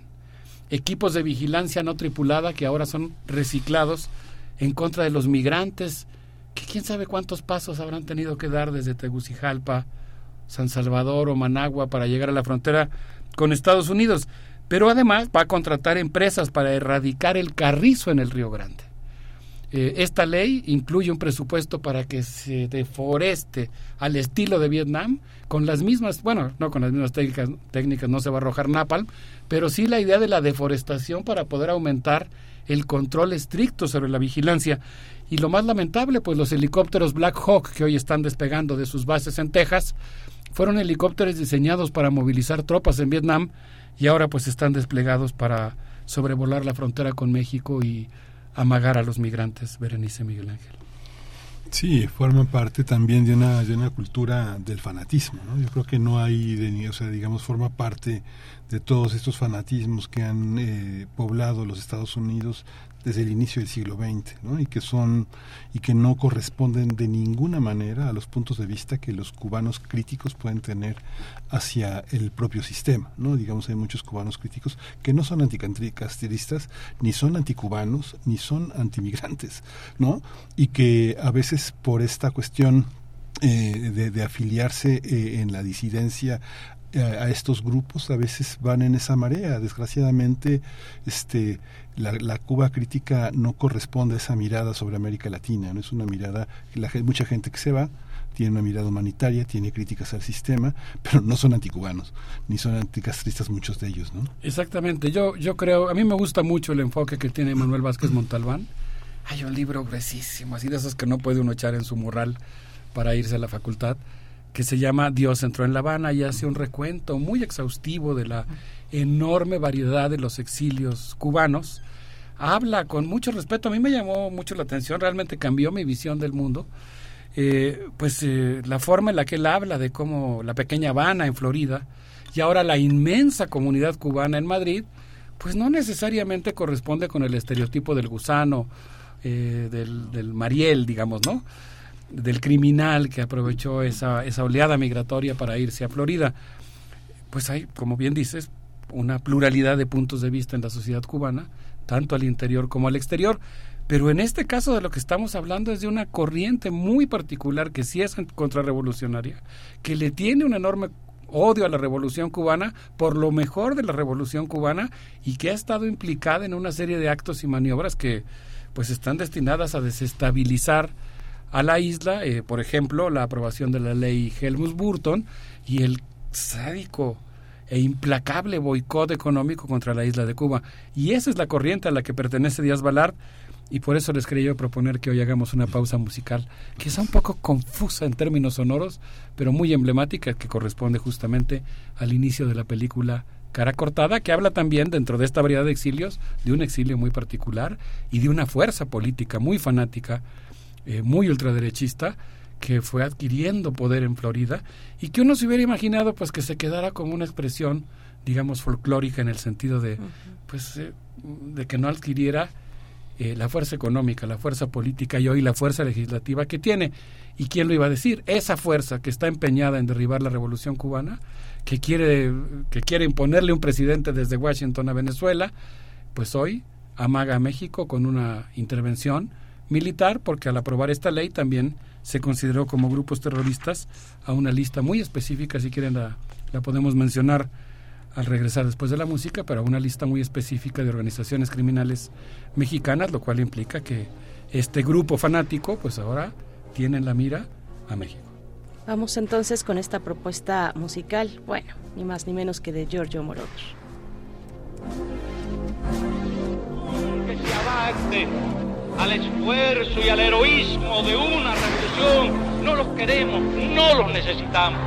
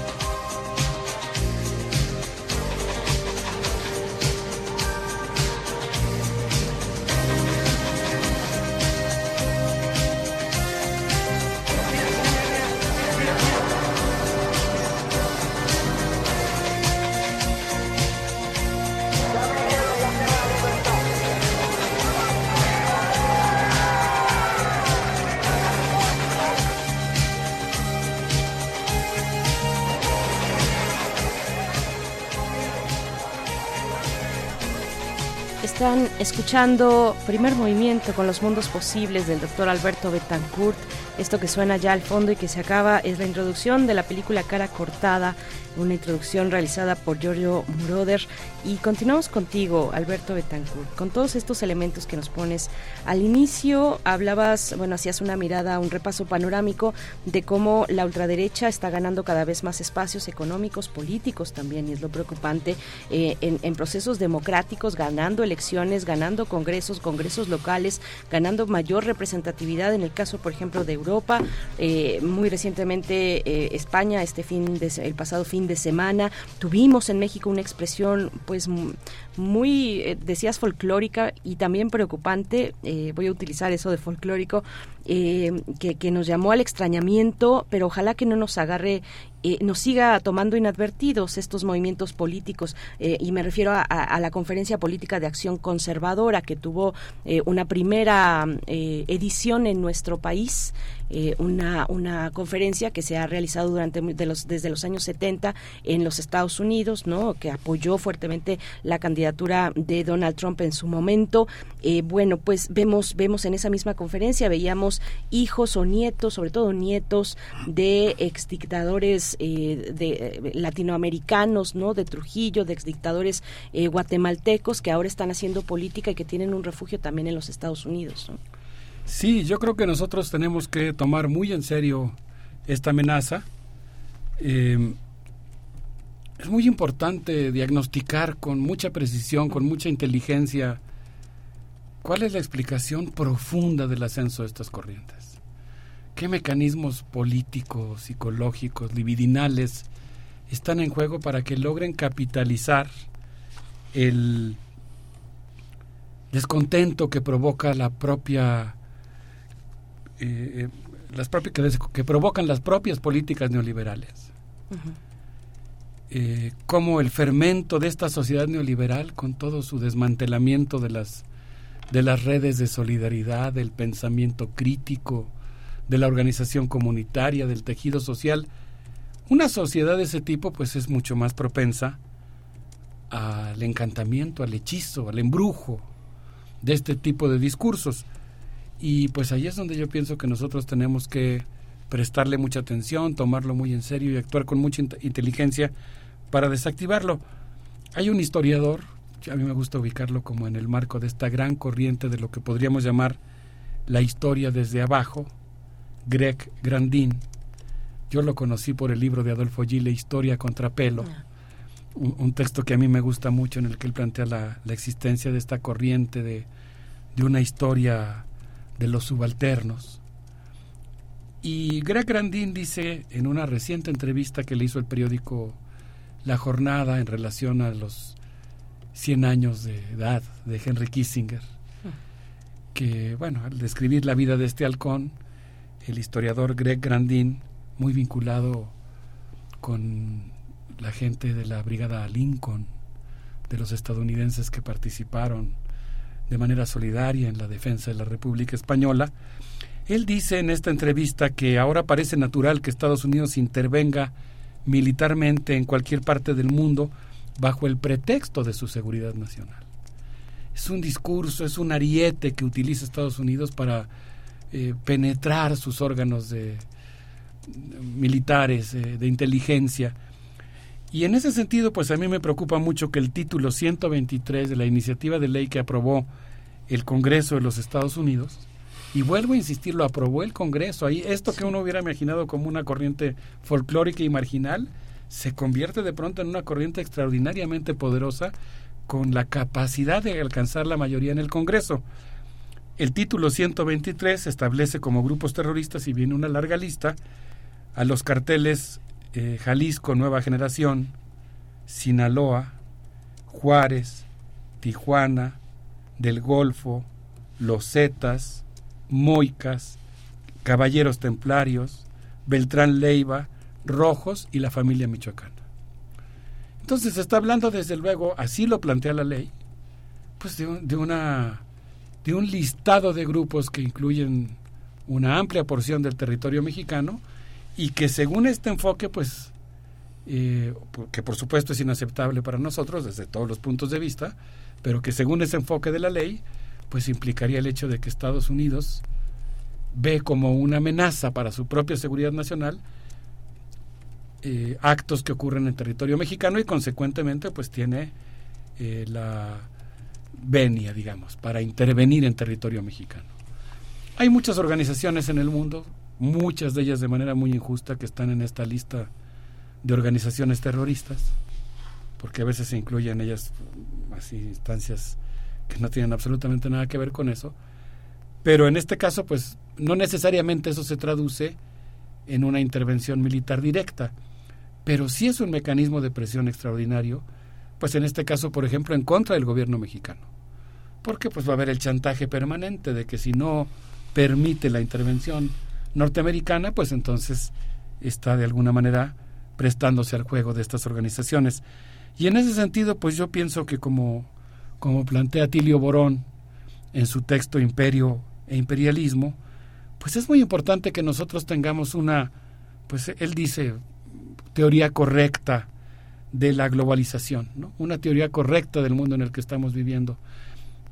Doy este, este brinco porque a mí me parece que justamente para la sociedad mexicana es muy importante caracterizar adecuadamente, vamos a decir, lo que está ocurriendo en el mundo.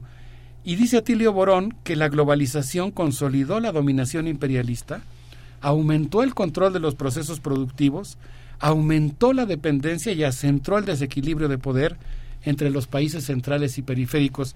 Y él hace esta caracterización del imperialismo pensando en una teoría que nos permita orientarnos, orientar el tipo de acción que nosotros necesitamos hacer. Ahora yo, yo lo, lo uso, digamos, para el tema del que estoy hablando, para defender la soberanía de nuestro país. Requerimos de una buena caracterización y en ese sentido, pues yo pienso que es muy importante que nosotros advirtamos que eh, para México es muy importante, pues, construir condiciones que vayan desmantelando su vulnerabilidad, no que la vayan aumentando, no que la vayan intensificando. Y en ese contexto yo pienso que ahorita esta, esta, este ambiente injerencista de los Estados Unidos resulta extraordinariamente peligroso por el hecho de que se está juntando con el tema de la sucesión presidencial en México.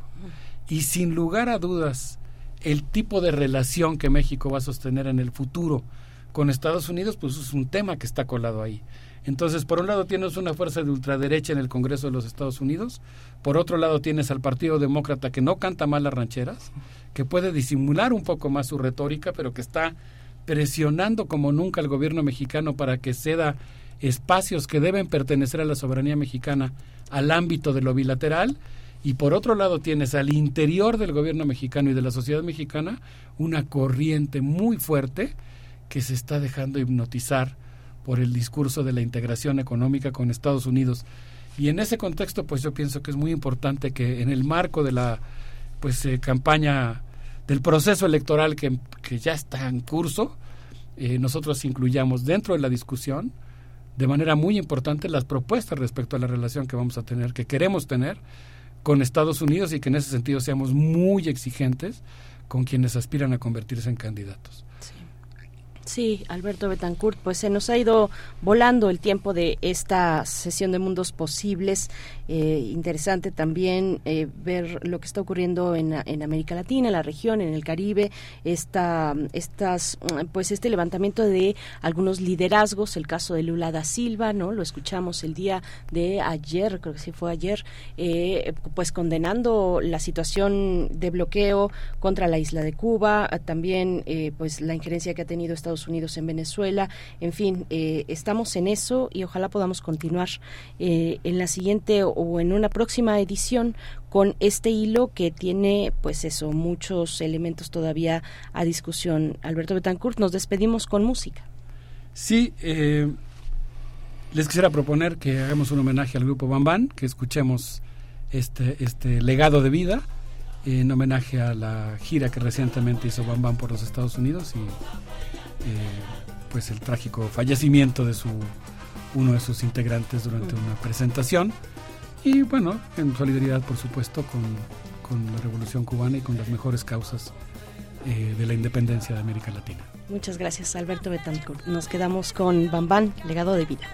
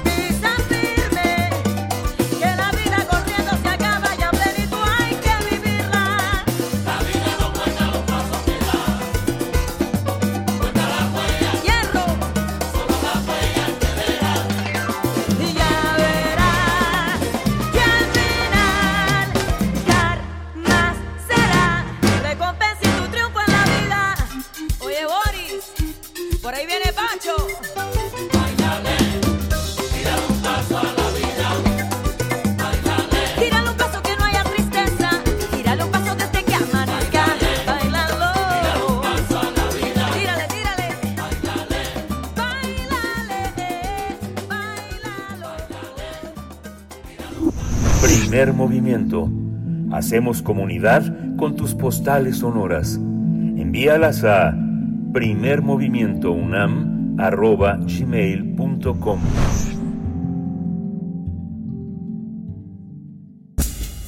Libertad. Seguridad. Salud. Identidad. Alimentación. Libre desarrollo de la personalidad. Educación. Pensar nuestros derechos humanos. Estamos al cierre de esta emisión con Alicia Vargas Ayala para hablar de derechos de las infancias en México, especialmente de violaciones graves a los derechos humanos de niñas, niños y adolescentes en espacios de cuidado y de albergues también. Alicia Vargas Ayala es integrante del Consejo Directivo de la Redim y eh, representa a la Redim en la red eh, latinoamericana Tejiendo Redes. Igualmente eh, colabora en el Consejo Consultivo del CIPINA para Ciudad de México. Alicia Vargas Ayala, además en una eh, sesión, en una entrega muy especial que pues ya, ya nos contarás tú, eh, pero bueno, te, te agradecemos, te agradecemos que estés esta mañana con nosotros. ¿Cómo estás? ¿Qué tal, Berenice? Muy buenos días. Buenos días, Miguel Ángel. Gracias una vez más por ese espacio. Y bueno, pues gracias por permitirnos hablar de un tema que quiero dejar en la mesa porque nos está eh, generando una serie de cuestionamientos respecto a qué estamos haciendo como sociedad y como país en torno a la protección y al cuidado de niños y niñas que se encuentran precisamente a cargo de las eh, del propio Estado y del gobierno. Entonces, podríamos empezar diciendo que consideraríamos que un buen albergue es aquel que busca en todo momento restituir los derechos de niñas, niños y adolescentes en el menor tiempo posible y que para eso se requiere que se den opciones que hagan realidad su derecho a vivir una vida en familia.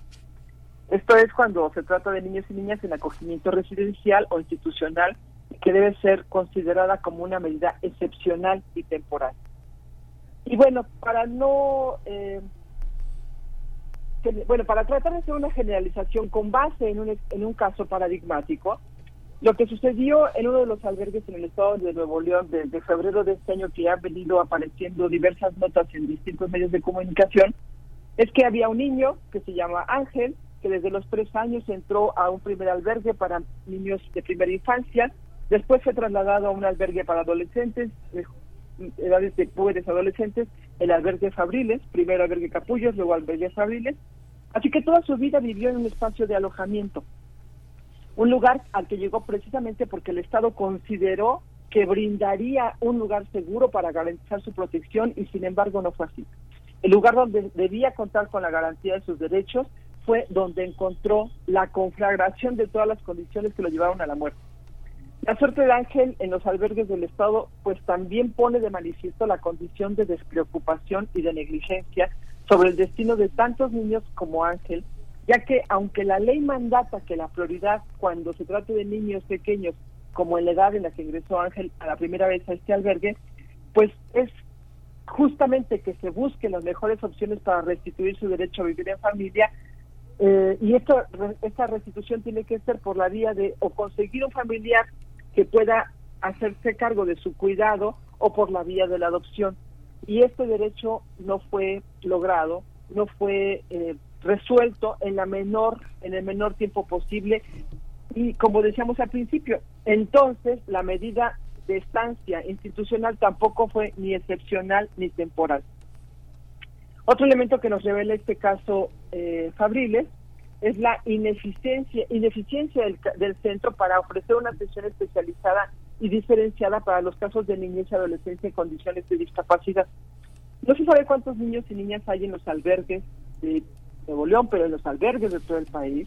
No tenemos identificados los protocolos específicos para la atención en casos de violencia al interior de los albergues y una situación de emergencia de crisis tampoco sabemos exactamente si lo, lo que se está haciendo está atendiendo y, y, y, forma parte de este mecanismo de accionar de protección y garantía de los derechos. Eh, en el caso de Nuevo León, por ejemplo, nos señaló la Comisión Estatal de Derechos Humanos de la, del, del Estado que fueron vulnerados, dicen ellos, 11 derechos y los describe el trato humano, el desarrollo integral, la vida, la salud, etcétera. Sin embargo, me gustaría hacer una observación a esta observación. ya que todos sabemos que cuando un Estado se preocupa por ofrecer hasta el máximo de sus recursos disponibles, como lo mandata la Convención y la propia ley del Estado, cuando no se protege la dignidad humana, entonces nos, nos, nos encontramos frente a lo que podríamos llamar una flagrante violación de derechos humanos de forma integral, no de uno, de dos, no, de forma integral, porque todos los derechos humanos están vinculados, se intersectan, todos los derechos, los derechos no se, no se contabilizan de forma individual, ni se viola un derecho que al restituirse entonces se base a la línea de protección integral. No es así. Desgraciadamente lo que se exhibe, como en otros casos, es un contexto de, de desprotección, en el que hay implicados funcionarios públicos a quien se les ha confiado la vida y la protección integral, pero que además no solo no cuentan con las capacidades y las habilidades para fungir en esta área de responsabilidad por la falta de preparación, porque generalmente son eh, huesos entre cuates que se otorgaron para pago de favores de lealtad y no se está asegurando que cubren con los perfiles necesarios para atender de forma profesional la garantía y la integridad y la dignidad humana que le fueron conferidos. Entonces, solamente quiero cerrar este este este caso eh, sugiriendo, por supuesto, que no perdamos de vista lo que está sucediendo en los albergues, siguen siendo un foco rojo de atención, siguen siendo espacios en los que cualquier familia se puede encontrar en una situación de crisis y que pueda llevar a sus hijos, a sus niñas a este tipo de espacios y que finalmente las familias en aras de resolver el conflicto que los lleva a esa situación confían en que las instituciones del Estado pueden ser lugares efectivamente de rehabilitación, de protección, de garantía y que nos encontramos con un graves descuidos y graves negligencias que ponen en riesgo la seguridad, la integridad y la vida de niños y niñas. Eh, esto pues nos revela evidentemente la preocupación por la protección de los derechos de niños y niñas. Y bueno pues desde ahí eh, quiero dejar este este comentario este espacio eh, en este espacio quiero dejar el comentario porque me permitió desde ahora bueno desde hace más de tres años y medio hasta ahora eh, un pequeño espacio que nos permite acercarnos a cumplir el objetivo de ir poco a poco haciendo un cambio cultural una revisión de nuestros enfoques y de nuestros lentes con los que vemos a la niñez que tenemos a nuestro alrededor, pero también a la niñez de nuestro país en general. Y estoy agradecida por haberme permitido este espacio eh, y cumplir, digamos, con esta eh, activismo y, y, visión personal e institucional que tenemos como organización de sociedad civil.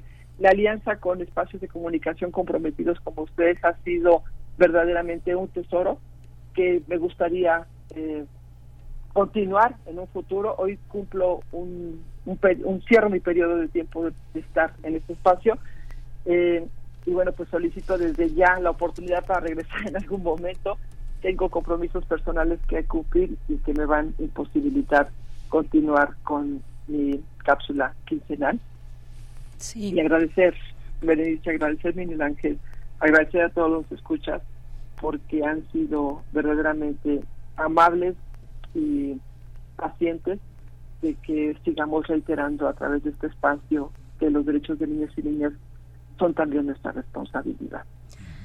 Alicia Vargas Ayala, pues la, el agradecimiento es todo nuestro y, y, también el reconocimiento a tu labor, al de tus compañeras y compañeros en los distintos espacios en los que tú te desarrollas y desenvuelves. Te ocupan otras eh, responsabilidades ahora que ya no te permitirán por ahora estar eh, con nosotros cada 15 días en esta sección, pero es una sección pues que eh, tú nos has puesto, tú has nutrido y nos has puesto a la mesa una agenda importantísima que es la de las infancias y adolescencias en México las que están de tránsito por nuestro país también, y bueno, tantos otros aspectos que parecen estar muy, muy descuidados, abandonados. No dudo que en el caso que estás mencionando de los albergues, hay por supuesto en las instituciones eh, servidoras, servidores muy comprometidos con su labor cotidiana de cuidado, los que están ahí frente, eh, al frente del cuidado de estos chicos y chicas, eh, definitivamente, pero, pero es una cuestión ahí de sistemática institucional también que hay que seguir revisando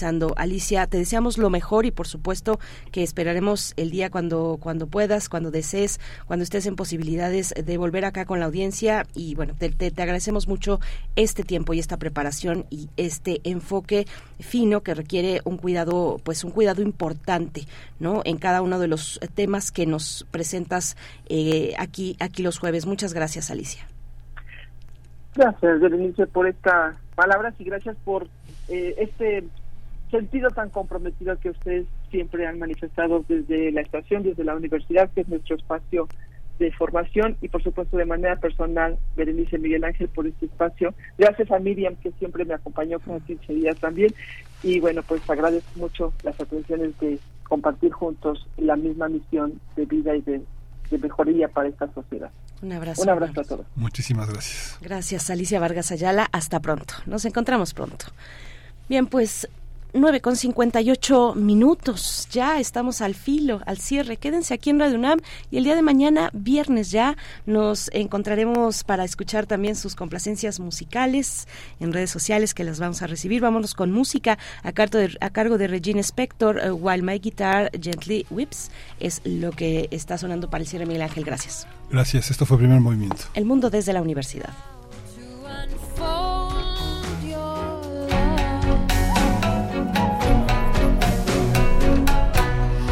Don't know how someone controlled you. They